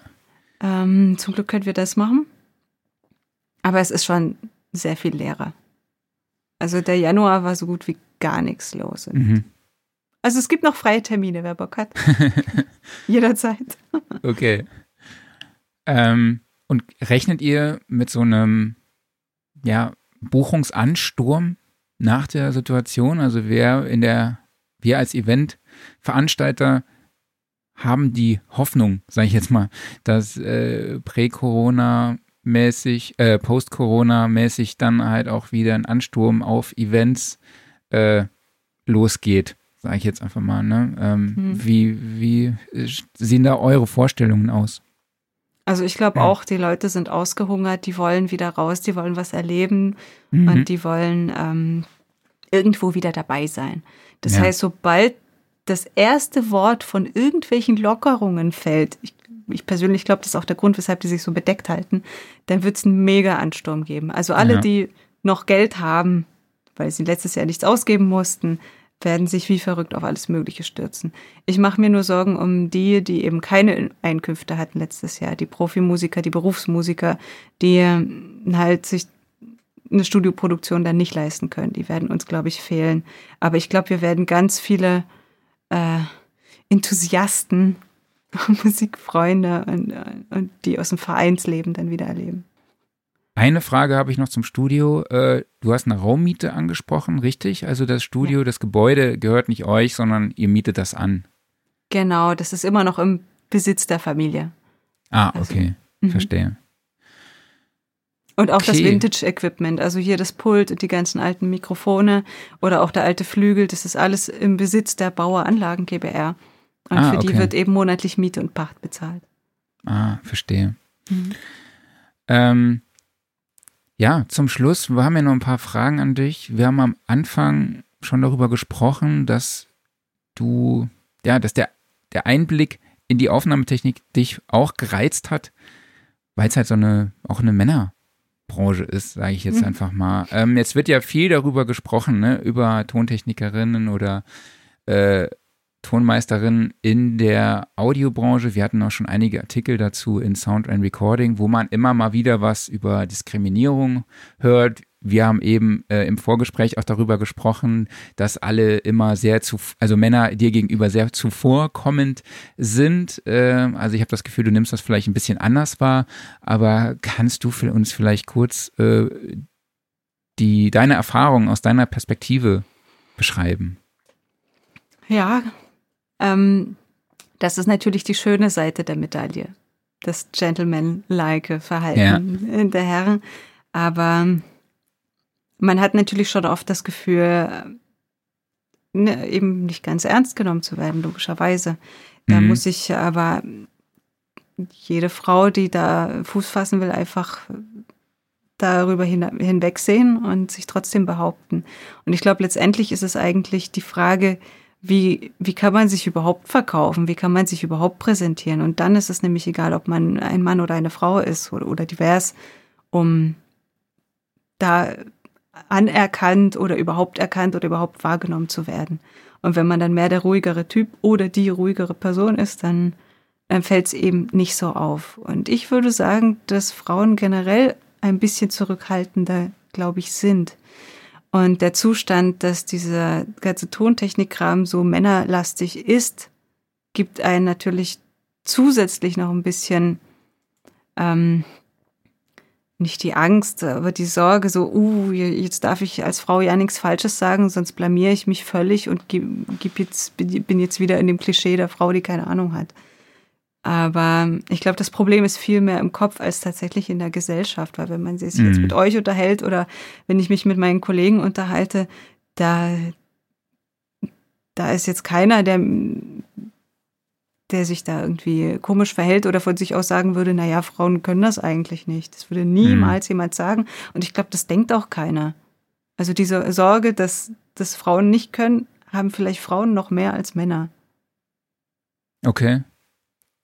Ja, interessante Sicht, finde ich. Ähm, mhm. Habe ich so auch noch nicht, also den, das Argument war mir tatsächlich jetzt noch so gar nicht äh, bewusst oder äh, bei mir angekommen. Also finde ich, finde ich, äh, finde ich gut.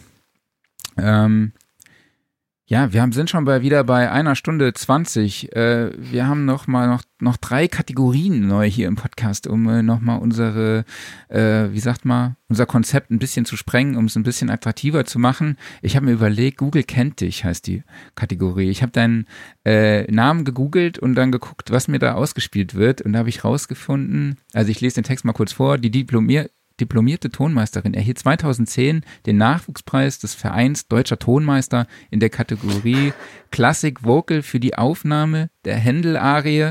Ich habe mir extra aufgeschrieben, wie man das ausspricht.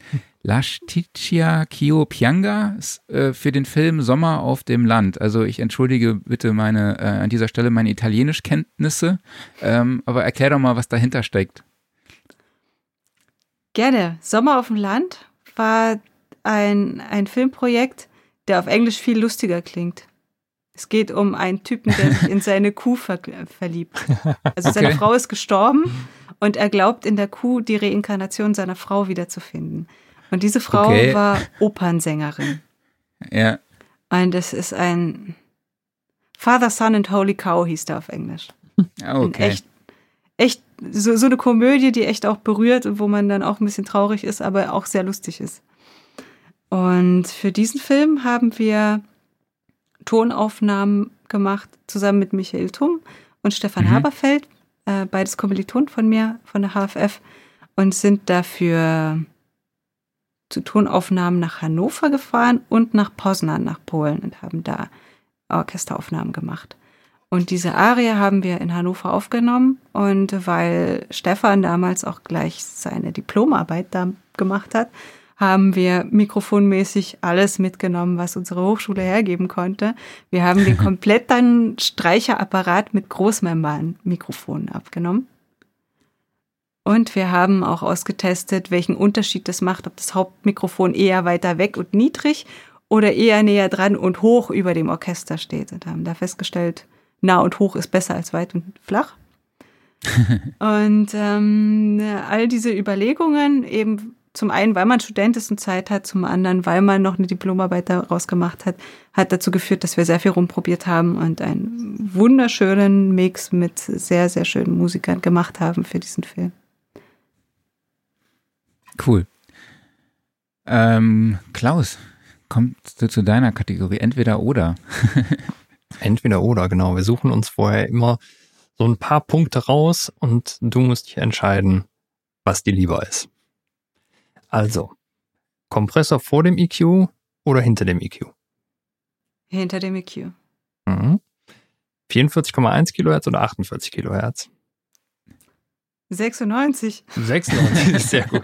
Ich wusste, dass die Antwort kommt. ähm, früh raus oder spät ins Bett? Spät ins Bett. Musiker wahrscheinlich, ne? Ja, die haben einen anderen Biorhythmus. Ja. Vinyl oder CD? CD. Ach hätte, echt? Das, hätte ich das nicht überrascht, überrascht mich jetzt tatsächlich. Ja. Es ist so emotionalisiert, das Thema. Aber rein vom Medium ist die CD doch besser. Würde ich unterschreiben, tatsächlich. Ja. Ich konnte damit nie was anfangen, tatsächlich. Oder was der also Rainer so immer gesagt hat, äh, die Vinyl klingt nur die ersten sieben Mal besser. das ist gut. ja. Auch nicht schlecht. Ja. Und das letzte, U47 oder U87? U87. Habt ihr auch mehr von? Genau. Ja, und äh, läuft schneller an. Bei den alten musst du immer das Netzgerät anmachen und am besten eine halbe Stunde schon laufen lassen, damit es dann auch nicht irgendwie Probleme gibt. Das Usi schraubst du dran und das geht dann auch. okay, ähm, letzte Frage. Wir haben jetzt, ich gebe dir einen Satz vor und du musst ihn mit einem Halbsatz oder beziehungsweise eigentlich in dem Fall nur mit einem Namen ergänzen. Wenn ich mir aussuchen könnte, mit welchem Musiker ich gerne mal im Studio arbeiten würde, wäre das Matthew Bellamy. Mm. so schließt sich der Kreis. Nicht schlecht. Ja, cool. Bettina, vielen, vielen lieben Dank für das Gespräch. Hat uns, war sehr interessant. Ich finde es toll, dass du so offen und ehrlich mit uns äh, über deine Arbeit als Studiobetreiberin gesprochen hast. Ich fand, es war sehr informativ und ja. auch sehr sympathisch.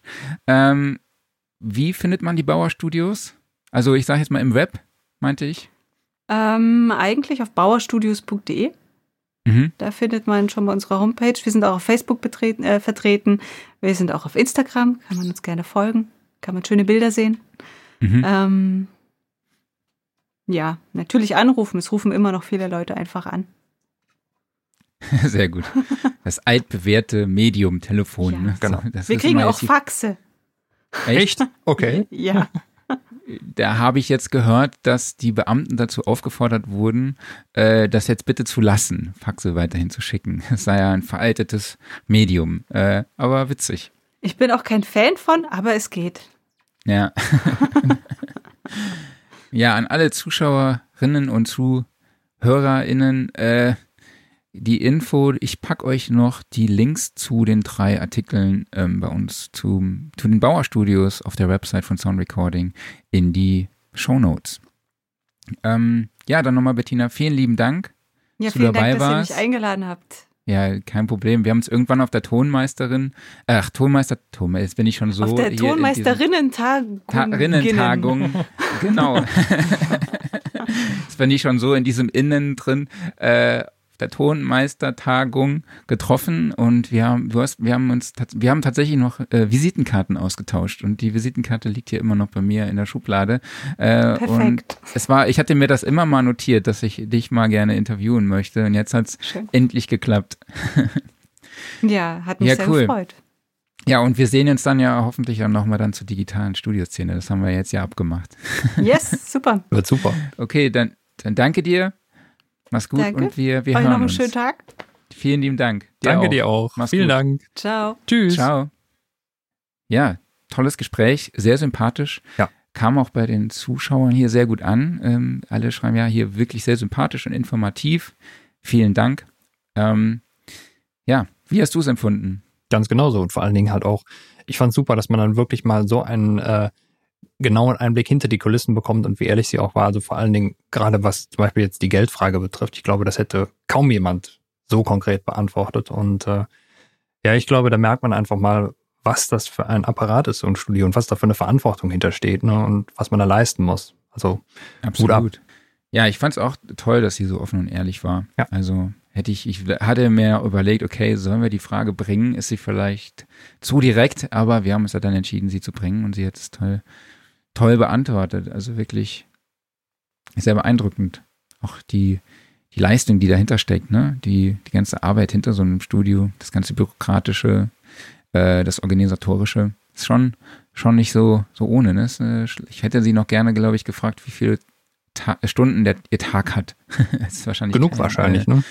Genau. Gerade wenn du halt diesen Druck hast, dass du jeden Monat halt nicht nur deine eigene Miete bezahlen musst, sondern halt auch die Miete für Studio, für Equipment, für den Lohn für deine Mitarbeiter und so weiter und so fort. Ne? Ähm, ja. Tja, da kannst du nicht eine acht Stunden den Hammer fallen lassen. Gehen wir in die News der Woche. Ich muss meine Tochter gleich abholen. In 20 Minuten. Also müssen wir uns ein bisschen beeilen. Dann machen wir das. ähm, SF, SSL hat den UF8 DAW-Controller vorgestellt. Ja, also wie der Name schon sagt, ist ein, äh, der ist ein 8-Spur Fader in Form von berührungsempfindlichen 100 mm Fadern. Es gibt endlos Fader und hochauflösende Farbdisplays. Das Teil sieht relativ, sieht ganz schick aus, finde ich. Ne? Ist ganz gut aufgeteilt. Ich glaube, es lassen sich bis zu acht. Ja, wie viele lassen sich zusammenschalten? Vier müssen es sein. Das basiert ja alles vier, auf dem ne? guten alten Mackie Control Protokoll und das sind, glaube ich, immer vier Geräte. Genau, bis zu 32 Kanäle hat man dann zur Verfügung. Ähm, es gibt die Sektionen, beziehungsweise den Zugriff durch Regler oder Push-Buttons auf die Funktion Prefader, Solo, Cut, Select. Äh, man kann zwischen verschiedenen Layern hin und her switchen. Dieses DAW-Switching, hast du dir das nochmal genauer angeguckt? Ich glaub, man kann nee, habe ich nicht. Der DAW dann zwischen. Interessantes äh, Prinzip. Ähm, was mich so ein bisschen wunderte an dem Gerät ist, dass ähm, es ist nicht so ganz klassisch aufgebaut. Also es, äh, du hast ja oft bei diesen Controllern, ähm, du hast links deine Faderbank und rechts dann die ganzen Buttons daneben, inklusive beispielsweise so einer großen Transportsteuerung. Die fehlt hier zum Beispiel. Mhm. Also das haben sie sicherlich dann irgendwie in die Buttons integriert. Aber gerade wenn du dann halt eben bis zu vier von den Dingern kaskadieren willst, dann hast du halt viermal immer irgendwie die gleichen Buttons hier daneben, während es ja bei den anderen Lösungen in der Regel noch so Extender gab. Ich weiß nicht, ob SSL hier vielleicht nochmal irgendwann was anderes nachliefert, aber andererseits dadurch, dass eben die Faderbank symmetrisch ja. in der Mitte ist und nicht an einer Seite, ähm, vermute ich mal eher nicht wahrscheinlich. Aber es sieht alles sehr, sehr hochwertig aus, also wird vermutlich ein sehr, sehr ordentlich verarbeitetes Gerät sein. Genau, man hat auch Zugriff auf, äh, auf die Automation, die man dann schreiben oder beziehungsweise auch lesen kann. Ähm, Selection-Button, Pen-Button und ja, also ich finde es tatsächlich eigentlich ganz cool aufgebaut, muss ich sagen. Man hat halt links und rechts die äh, zwei Bedienelemente noch zusätzlich. Finde ich jetzt zum Beispiel ganz praktisch. Und was meinst du mit Transportsektion? Na, einfach die, die, genau. die, klassischen Start, Stopp, äh, ja, Rewind und sowas Buttons. So. Ähm, ähm, einfach die, die, die, die großen Transportfunktionen. Weil die sehe ich halt auf den ersten Blick nicht. Also du hast zwar unten rechts ähm, so, ja, was wie so ein Steuerkreuz aussieht mit einem ne? Record-Button in der Mitte. Das wird wahrscheinlich auch sowas in der Art übernehmen, aber es ist halt nicht so, mhm. so prominent. Ne?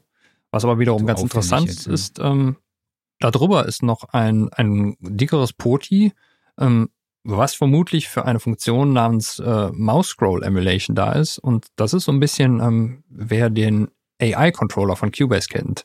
Das dürfte sowas in der Art sein, nämlich das ist, ähm, du gehst mit der Maus über irgendeinen Parameter drüber und dann drehst du an dem Poti und dann wird halt der entsprechende Parameter unterhalb von dir gedreht. Das ist so ein bisschen halt wie wenn du, da, wenn du ähm, Potis über das Mausrad steuerst. Und so kannst du dann mhm. zum Beispiel Filterfahrten oder ähnliches äh, relativ schön mit so einem dicken Poti machen. Genau. Ein kleinen Bonus legt SSL noch die beiden Plugins Vocal Strip 2 und Drum, Drum Strip dazu. Ähm, kostet 1289 Euro. Mhm. Sasse ist eigentlich. Ist in einer ähnlichen Region wie die Avid Controller. Ähm, finde ich, die konkurrieren auch so ein bisschen da. Von daher ist das, denke ich, in Ordnung. Also ich finde halt immer, dass diese ganzen DAW-Controller für meinen Geschmack ein bisschen zu teuer sind. Wenn sie jetzt nicht gerade von Behringer sind. Ähm, oder von Icon. ähm, also gerade so bei den äh, hoherwertigen, die dürften vielleicht gerne mal ein ganz klein bisschen günstiger werden. Aber es ist halt auch ein Spezialbereich. Genau, was haben wir noch Neues? Ähm, TC Electronic präsentiert die Icon Dock, also ist ein Case oder beziehungsweise ein Rack für die kleinen Hardware-Controller der Icon Series, ja? Mhm. Was sagst du? Ich finde super. Also äh, ich fand überhaupt dieses Konzept von diesen, äh, von diesen Mini-Controllern total schön. Ähm, ich habe sie leider selber noch nicht in der Hand gehabt, würde die aber gerne total, äh, total gerne mal testen, weil erstmal sind die super schön designt. Sie sind, klar, mhm. sie sind sehr, sehr kompakt, aber du hast diese Emulation klassischer Geräte und dann in Form wieder eines Hardware-Controllers. Und vor allen Dingen, ich meine, TC gehört ja mittlerweile zum, äh, zum Music Tribe, also zum, äh, zum großen Behringer Konzern. Deshalb ist auch das Preis-Leistungs-Verhältnis da ziemlich gut. Also die sind gar nicht so teuer, die Geräte, wo man immer denkt, ja, du hast ein Plugin und da ist auch noch direkt eine Hardware zur Steuerung mit dabei und das kostet dann hunderte Euro. Das geht alles. Also es ist gar nicht so mhm. teuer. Und ähm, da sich da mittlerweile so einige Geräte angesammelt haben, haben sie jetzt dann halt dieses Dock ähm, vorgestellt, wo du dann die Geräte reinschrauben kannst. Da ist ein kleiner USB-Hub drin, wo du die Geräte dann verstöpselst und dann führst du halt nur noch eine Leitung zum Rechner brauchst noch einen Netzteilanschluss, aber dann ist es halt einfach viel, viel sauberer untergebracht. Preis steht, glaube ich, noch nicht fest. Ähm, mhm. Aber ähm, ich denke, das dürfte nicht allzu teuer sein. Und äh, ja, wenn man in die kleinen Controller schon investiert hat, dann kann man sich dieses Dock direkt noch mitgönnen. Ich habe ja eben endlos Fader gesagt, glaube ich. Ne? Ich meinte du hast endlos Fader, genau. Das sind endlos Drehregler. Endlos Fader wäre schon geil. Ne? Endlos Fader wären echt geil. Ja, ich meine, dann stell mal so einen Fader vor, den du so kreisförmig so führen kannst. Genau. Hätte was. Äh, genau, dieses, dieses äh, Icon-Dock ist so, so Desktop-mäßig, ne? Ist, glaube ich, für, für auf den auf dem Producer-Tisch, oder? Genau. Es gibt aber Kann auch Rack-Ohren dafür. Ja? Hm? Was haben wir noch? Wir haben hier Novo Notes 3DX von einem japanischen Hersteller. Ist ein neues Plugin für Mixing und Post-Production gedacht, wo dann auch die dreidimensionale Klanggestaltung ganz klar im Fokus steht. Äh, ich würde es jetzt einfach mal so vergleichen mit dem Tool von DVR, äh, von Dear Reality, also DVR Music oder so. Ähm, wo man dann verschiedene Klangelemente durch den Raum fliegen lassen kann. Oder wie wirst du sagen? Würde ich ähnlich sehen. Also es ist ein äh, komplexes Tool und ich habe ähm, mich noch nicht gut genug damit beschäftigt, um genau die ganzen Hintergründe davon zu verstehen. Aber äh, so in die Richtung, genau wie du es gerade beschrieben hast, würde ich es auch beschreiben. Aber es ist genauso, wie, wie wir eben äh, mit dem ganzen Thema 3D-Audio äh, schon gesagt hatten. Das ist ein Thema, so, die Komplexität ist nicht ohne.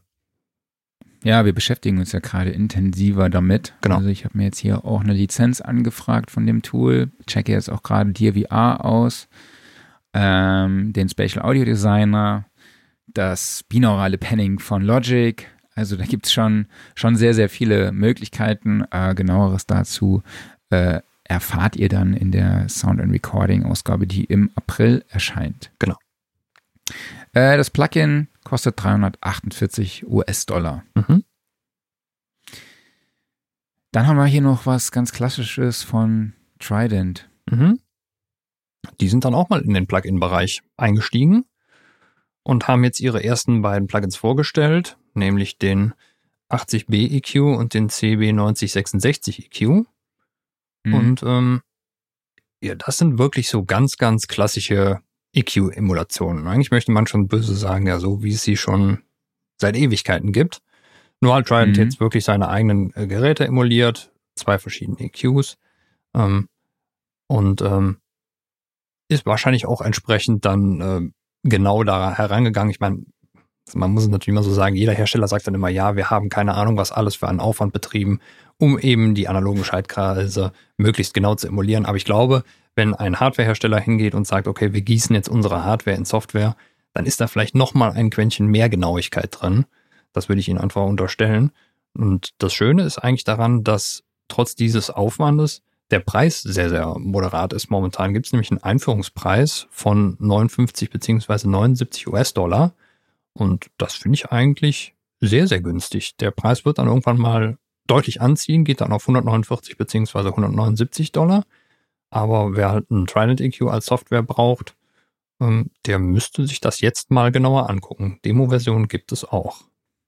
Dann habe ich was hier Spannendes. Äh, Leapwing Audio bringt, oder beziehungsweise nur Leapwing, bringt ein L. Schmidt Signature Plugin auf den Markt. Wenn man jetzt L. Schmidt kennt, der, der, wei der weiß, dass er sehr äh, minimalistisch arbeitet. Ne? Er arbeitet viel mit Mikrofonauswahl, mit Mikrofonpositionierungen ähm, und ich glaube wenig bis gar nicht mit Plugins.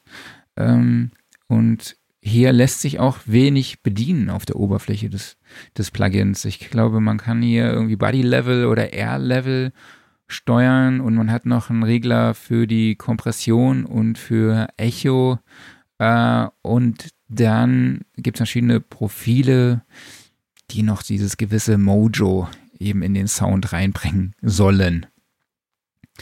Äh, ja, bin ich gespannt, was das Plugin kann. Würde ich mir auf jeden Fall mal, mal anschauen. Ich bin ein riesen L. Schmidt-Fan, hatte auch das Glück, dass ich ihn schon mal persönlich getroffen habe. Und genau, das Plugin kostet später 149 Euro ähm, gibt es zum Einführungspreis von 118 Euro. Ich finde solche Plugins eigentlich immer sehr interessant, weil das ist halt mal so der krasse Gegensatz eben wie beispielsweise zu dem Trident EQ, wo du einfach ähm, eine Hardware als Software hast, das funktioniert ganz genauso. Dann ist das jetzt hier irgendwie so ein, so ein diffuses Etwas, wo es halt einfach einige Regler gibt. Die sind auch noch nicht mal so genau spezifiziert, was die eigentlich genau. machen, sondern die machen einfach schön. Und hm. äh, das kann echt gut funktionieren. Und es ist halt einfach so dieses typische, so ja, ich, ich, muss jetzt noch ein bisschen schön hier drauf haben. Ich lade mir das Plugin drauf, drehe ein bisschen und gut. Ne? Wobei das für uns Deutsche ja als Parameterschweine jetzt nicht so geeignet ist. Ne? Also nee. wir wollen ja immer genau wissen, ne? wo gerade welcher Wert steht, bis auf die zweite Kommastelle mhm. genau. Ähm, ja, aber klar, ich finde solche Tools eigentlich auch witzig, wo man einfach mal äh, unabhängig der Parameter einfach mal rangeht an die Kreativität und dann vielleicht einmal guckt, okay, was passiert hier? Okay, es gefällt mir, klingt geil oder gefällt mir halt nicht so. Ne? Und dann halt nicht die ganze Zeit sich mit irgendwelchen Parametern und Einstellungen und irgendwelchen Regeln auseinandersetzt. Ja, Bettina hat das ja eben auch nochmal bestätigt mit den ganzen Plänen, die auf die Vinyls noch mit drauf gedruckt sind, wo genauer gezeigt wird, okay, das Mikrofon stand da und wird noch durch die äh, Geräte durchgeschickt. Ne? So muss das hier sein. Also so muss es auch beim Plugin sein. Da muss der virtuelle Schaltplan noch mit an Bord sein. Ne? Ja. ich habe gehört, so in so Podcast, in so Marketing-Podcasts zum Thema Podcast. Ja? Also wie nennt man das, wenn es in den Podcasts um Podcasts geht. Das hast du irgendwie, das gibt es irgendwie so eine, so eine spezielle Bezeichnung dafür, wenn das Thema, das Thema des eigenen Themas sich um das Thema dreht. Egal, ihr wisst auf jeden Fall. Keine Ahnung. Wahrscheinlich. äh, Meta. Genau, in Meta-Podcasts äh, habe ich gehört, dass man ein bisschen mehr mit den Zuschauern oder Zuhörern noch interagieren soll und dass sie dort auch sich, dass sie zu Hörer und Zuschauer sich wohl dabei fühlen, wenn man sie halt auch mal hier erwähnt. Und dann möchte ich hier an dieser Stelle mal Silvio Zimmermann grüßen, der äh, mir eine nette E-Mail geschrieben hat. Er ist äh, regelmäßiger Hörer des Podcasts, äh, möchte sich erst möchte sich erstmal in der E-Mail vorstellen, ähm, aber er möchte uns erstmal gelobhudeln sage ich jetzt einfach mal. Er meinte, macht weiter so. Ich finde es echt toll, dass ihr so zuverlässig in dieser Regelmäßigkeit am Start seid. Ähm, und er hat darauf reagiert, weil ich mal schon öfter hier erzählt habe, dass ich mir ein Gartenhäuschen bauen möchte und dort dann auch ein kleine, eine kleine Regieraum, äh, eine kleine Regie reinbauen will. Er schreibt, vor einiger Zeit haben meine Frau und ich ein Haus mit Grundstück gekauft und vor zwei Jahren haben wir im Garten einen ganzen Schuppen des Vorbesitzers abgerissen und ein massives Gartenhaus inklusive Hobby-Recording-Studio draufgebaut. Falls dich dazu Details interessieren, kann ich dir gern mehr dazu erzählen oder ein paar Bilder schicken. Ähm, in der ersten Mail will ich dich aber gar nicht damit langweilen. Äh, machst du nicht, Silvio. Ich finde es super, dass dieses Projekt so äh, interessiert verfolgt wird. Und wenn ihr da draußen irgendwelche Ideen noch dazu habt zu meinem Vorhaben, könnt ihr die mir gerne auch schicken an redaktion.soundandrecording.de. Ich bin da für jeden Input äh, froh. Er empfiehlt mir jetzt zum Beispiel, zum Beispiel ähm, eine Fußbodenheizung eben reinzubauen, weil ein er schreibt, äh, ein Raum mit warmem Boden kann locker 5 Grad kälter sein als ein Raum mit kaltem Boden. Wenn du ständig kalte Füße hast, fühlen ja. sich 24 Grad Lufttemperatur kälter an, als wenn 19 Grad vom Boden aufsteigen. Genau, muss ich mal gucken, ob das noch im Budget drin ist. Aber wie gesagt, wenn ihr das Projekt unterstützen möchtet, äh, ich bin für jeden Input dankbar. ich dachte, du würdest jetzt sagen, ich habe gerade eine Patreon-Seite eröffnet, bitte spendet. Ach so, ja, das kommt im nächsten Podcast. Ich habe da tatsächlich okay. schon drüber nachgedacht. Da wollen wir mal gucken. Aber er schreibt auch, aber falls du kurz äh, Lust hast blau zu plaudern, immer gerne. Und er schreibt auch Grüße an Klaus. Dankeschön. Grüße zurück. Okay. Ähm, ja, oder was mich mal interessieren würde, andere, äh, wie sagt man, nicht standardmäßige Studios, vielleicht irgendwie so unter einer Treppe oder so oder im Dachstuhl oder vielleicht im Badezimmer. Ne? Schickt uns einfach Bilder von euren Recording- oder Studioprojekten. Ja, so unter der Treppe ist nicht schlecht. So, so Harry Potters Besenkammer, ne? Umgebaut als Recording-Studio jetzt. Genau, so Gleis, wie heißt das? Drei irgendwas? Ja, ja, genau. Nee, er hat doch bei, äh, bei seinem Onkel und seiner Tante hat er doch unter der Treppe gewohnt.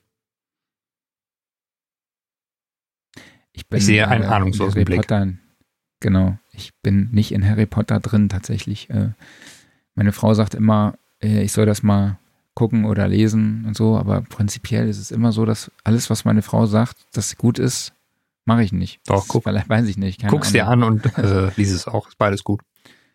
Das ist auch bei meiner Mutter so. Ich hab, wir sind gerade dabei, äh, die Badfliesen auszusuchen für unser Bad. Und dann habe ich meiner Mutter ein paar Bilder geschickt und sie meinte, nee, finde sie viel zu unruhig, find sie, gefällt ihr gar nicht. Da habe ich gesagt, gut, bestellen wir. Alles klar.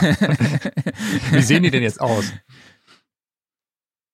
Also wir sind gerade dabei, so in dieser Richtung Metrofliese, aber jetzt doch äh, und, und Fliesen in Holzoptik, da bin ich mal gespannt, da ist noch die letzte Entscheidung nicht ganz gefallen. Ich glaube, das kann, da kann man sich, glaube ich, schnell dran satt sehen, aber wir wollen schon so noch so ein, so ein, äh, so einen farblichen Kontrast reinbringen. Da bin ich schon mal gespannt, so, dass man so die Wand in der Dusche vielleicht irgendwie mit so einer, einem Sky Blue oder sowas äh, cool. fließt bin ich mal, bin ich echt mal gespannt. Ich habe ganz gut. geile Bilder gesehen, so bei Pinterest und so. Ich bin jetzt bei Pinterest unterwegs. Aufreger der Woche. Ähm, ich wollte einfach nochmal an dieser Stelle nochmal sagen, wie sehr mir das auf den Sack geht, äh, Klinkenadapter zu suchen. Ich weiß nicht, ob ihr das kennt. Also ich bin ständig Klinkenadapter am Suchen. Äh, ich finde sie allerdings immer nur dann, wenn ich sie nicht brauche. Genauso wie bei Plektren. Die finde ich immer irgendwann äh, in der Waschmaschine oder so wieder. Und genau das ist bei äh, den Klinkenadaptern bei mir der, auch der Fall. Das äh, ist mein Aufreger der Woche, ist nicht viel, aber ja. Hast du was? Nee, aber bei dem Klinkenadapter, da habe ich mir mal angewöhnt, dass ähm, äh, die sind in der Regel alle fest verschraubt. Also ich brauche sie nur noch am Kopfhörer bei mir. Und wenn ich den mal abziehen muss, dann lege ich den halt genau dahin, wo ich das Gerät hergenommen habe, wofür ich das brauche. Und das heißt, wenn ich das Gerät irgendwann später da wieder hinlege, dann habe ich auch meinen Adapter wieder. Aber vorher habe ich die immer gesucht. Seitdem nicht mehr. Ja, ich habe jetzt angefangen, äh, mir dann diese Adapter immer in dem Gerät eingesteckt zu lassen, indem ich sie dann halt nachher brauche. Aber dann habe ich irgendwie festgestellt, das ist irgendwie kacke, weil dann habe ich überall, muss ich immer schrauben. Und eigentlich brauche ich es ja nur am MacBook halt nicht, ne, wenn ich die Kopfhörer am MacBook anschließe, weil sonst überall brauche ich halt die großen, die große Klinke. Ja. Äh, genau. Ähm, ja, Workflow der Woche war bei mir mein MacBook als Fingerwärmer. Also ich finde es abartig kalt. Also es ist nichts im Vergleich äh, zu meinem, meiner Kanada-Rundreise, ähm, die, ja, die es ja auch im Podcast gibt. Also einfach mal im Archiv der Episoden nachschauen. Ähm, es war letztes Jahr im Januar habe ich das gemacht, da waren fast minus 40 Grad teilweise. Das war schon echt sehr kalt, aber momentan bei minus 8 Grad hier in Köln, also schon, ja. Und dann kam ich gestern nach Hause, ich war kurz auf dem Bau, ähm, kam dann hier rein und da habe ich mein MacBook als Fingerwärmer genutzt. Das war ganz geil. und weil ich muss auch natürlich auch noch Waves NX ähm, hier ansprechen. Da bin ich gerade dabei, mich da reinzufuchsen. Das ist eine App, die, also eine, ein Plugin, was dir die Abhörsituation beispielsweise in den Ocean Studios in Nashville simuliert und praktisch die ihr über Kopfhörer dann äh, emuliert, simuliert. Äh, es gibt auch diesen Head-Tracker dazu, das heißt, du kannst dann auch den Kopf drehen und hast das Gefühl, du bewegst auch deinen Kopf vor den Lautsprechern hin und her. Das fand ich wirklich sehr beeindruckend, muss ich sagen. Also es funktioniert jetzt halt auch mit Webcam tatsächlich. Denn die Webcam erkennt deinen Kopf und kann dann nachvollziehen, wie du deinen Kopf drehst. Und äh, das ist schon, ich habe schon direkt so in meine Kopf, äh, in meine Studiomonitore reingeguckt, mhm. muss ich ganz ehrlich sagen. Also ist auch so, dass der Ton lauter wird, wenn du dann mit dem Kopf äh, in Richtung des Studiomonitors gehst. Ähm, aber ja, genau, warum ich es äh, auch mir jetzt besorgt habe, ist, äh, weil es halt auch diese Surround Situation eben simuliert, soweit ich informiert bin. Also ohne Gewehr jetzt diese Aussage. Ja. Ich bin da noch, wie gesagt, ich bin da mich noch am reinarbeiten. Dann haben wir hier Klaus Beats Steinweg-Ecke. Es gab eine ganz witzige Rundfrage in der Cubase-Nutzergruppe Deutschland. Die Aufgabe war, sage Cubase, ohne Cubase zu sagen. Also wenn ihr da draußen, die jetzt gerade uns zuschaut, ähm, Lust habt, dann schreibt uns doch, und Cubase-User seid, dann schreibt uns doch mal gerade in die Kommentare, wie ihr Cubase sagen würdet, ohne Cubase zu sagen oder zu schreiben. Ich habe Kruder Horm, fand ich ganz geil. Mhm. Ähm, das Zeug, von dem Holger Steinbrink immer spricht, das war super. großartig. Äh, die DAW, die Hans Zimmer nutzt. Mhm. Render in Place. Einfach nur die Lösung. Was ich auch großartig fand, war Zeitfresser Pro 11. Und ich dachte, ich, mein Kommentar war einfach nur, danke an H2O. Ja. Oder, äh, ja, ich überlege gerade, war, war, war es H2O oder war es Team R? Eine, einer von beiden, ne? Aber ich glaube, jeder weiß, was gemeint ist. Jeder weiß, glaube ich, was gemeint ist. Ja. ja. Also Insider wissen es. Ja. ja, da waren auf jeden Fall einige schöne Namen bei. Ich hätte mich zuerst gewundert, wo verteckt er mich da jetzt auf Facebook wieder? Und äh, dann kommt da diese Liste und ich scroll da durch und das ist wirklich ein kreativer Vorschlag nach dem anderen. Eine sehr gute Idee. Ja, war witzig. Was hast du nochmal drunter geschrieben? Ich weiß gar nicht mehr. Ähm, ich habe mich, glaube ich, sogar wirklich auf Harry Potter bezogen. Ich hatte doch irgendwie sowas gesagt, so äh, à la Voldemort, ne? Ähm, was habe ich denn nochmal geschrieben? Du, du, du weißt schon, welche DAW oder sowas in der Art? Ich glaube ja. Okay. Irgendwie sowas. Ich habe es, glaube ich, nicht verstanden. War nur, war nur halb kreativ. Ja, und Offline-Modus gibt es eigentlich momentan bei mir gar nichts zu sagen. Ich kann nichts empfehlen. Ich gucke jetzt Dead Wind. nee, das Ding heißt natürlich Dead Wind, aber meine Schwiegermutter hat erzählt, sie guckt da eine geile Serie, die heißt Dead Wind. Deshalb ist das bei uns jetzt halt auch so ein Insider. Wir gucken wir heute Abend eine Folge Dead Wind. Ist eine, ein finnischer Krimi aus dem Jahr 2016. Äh, ist auf jeden Fall empfehlenswert. Also eine Krimiserie. Ne? Und ansonsten bin ich halt total im Eishockey-Podcast-Fieber. Bei mir gibt es eigentlich nichts anderes mehr. Ich höre, glaube ich, am Tag drei oder vier Podcasts zum Thema Edmonton Oilers, äh, Ottawa Senators, weil da halt jetzt die drei deutschen erfolgreichsten Eishockeyspieler spielen. Also äh, ja. Und dann noch drei, vier andere allgemeine Eishockey-Podcasts und natürlich auch noch zwei deutsche Podcasts zum Thema Eishockey. Also was anderes mache ich eigentlich im Garten nicht. Also bei mir ist so eine richtige Monotonie eingekehrt. Gibt eigentlich nur noch Arbeit, Bau und Eishockey-Podcasts. Wie sieht's bei dir aus? Ähnlich. Also äh, bei mir ist eigentlich auch momentan nur Arbeit und ja, abends vielleicht mal irgendwas mal kurz gucken oder spielen, aber nee, momentan ist sehr viel sehr viel rumpowern und einfach Zeug wegschaffen. Ja, Weil das Ganze äh, stehen im, im äh, äh, März, April stehen größere Projekte an und bis dahin müssen dringend Sachen fertig werden. Von daher sind die Tage momentan etwas länger. Ja. Und jetzt wurde ja das Ganze auch ein bisschen verlängert, aber wir halten durch. Es ist für ein, es ist sinnvoll, auch wenn wir alle drunter leiden, aber es geht schon vorbei, ne? So ist es. Okay, so, ich muss jetzt meine Tochter abholen. Ich muss jetzt leider hier abbrechen. Willst du noch alleine weitermachen oder? Nee, ich blende einfach noch kurz den Kommentar mhm. von David Leitman ein. Er sagt nämlich zu Cubase Reaper. Ist auch eine schöne Idee. Auch nicht schlecht. Ja, genau. Bettina hätte wahrscheinlich Pro Tools ja. dazu gesagt, aber. Vorgänger, Vorgänger von Presonus fällt mir noch gerade ein. Oder äh, von Studio One. Ja, das ist jetzt aber ketzerig. Wieso, wieso? Das sind doch ehemalige äh, Steinberg-Mitarbeiter, oder nicht? Ja, es ist ja nicht der Vorgänger. Es ist ja der äh, Studio One hat sich davon abgespalten und es ist noch nicht vorbei. Ja, ihr wisst, ihr wisst, dass es nicht ja, respektierlich gemeint ist. Natürlich. okay, dann wieder vielen lieben Dank an euch alle da draußen, die uns zugeschaut haben oder zugehört haben. Ähm, ich fand es war heute sehr, sehr, ein sehr nettes Gespräch, Bettina. Genau. Äh, ähm, du, ich möchte dir jetzt nicht vorwegnehmen, ich sage jetzt einfach wieder vielen lieben Dank an euch fürs Zuhören. Wir sind nächste Woche wieder am Start. Äh, nächste Woche Donnerstag wieder um 11 Uhr auf YouTube und Facebook und danach in allen Podcatchern. Jawohl. Vielen, vielen Dank an euch alle da draußen. Bleibt gesund. Vielen Dank an Bettina und bis nächste Woche. Macht's gut. Bis Tschüss. dann. Ciao.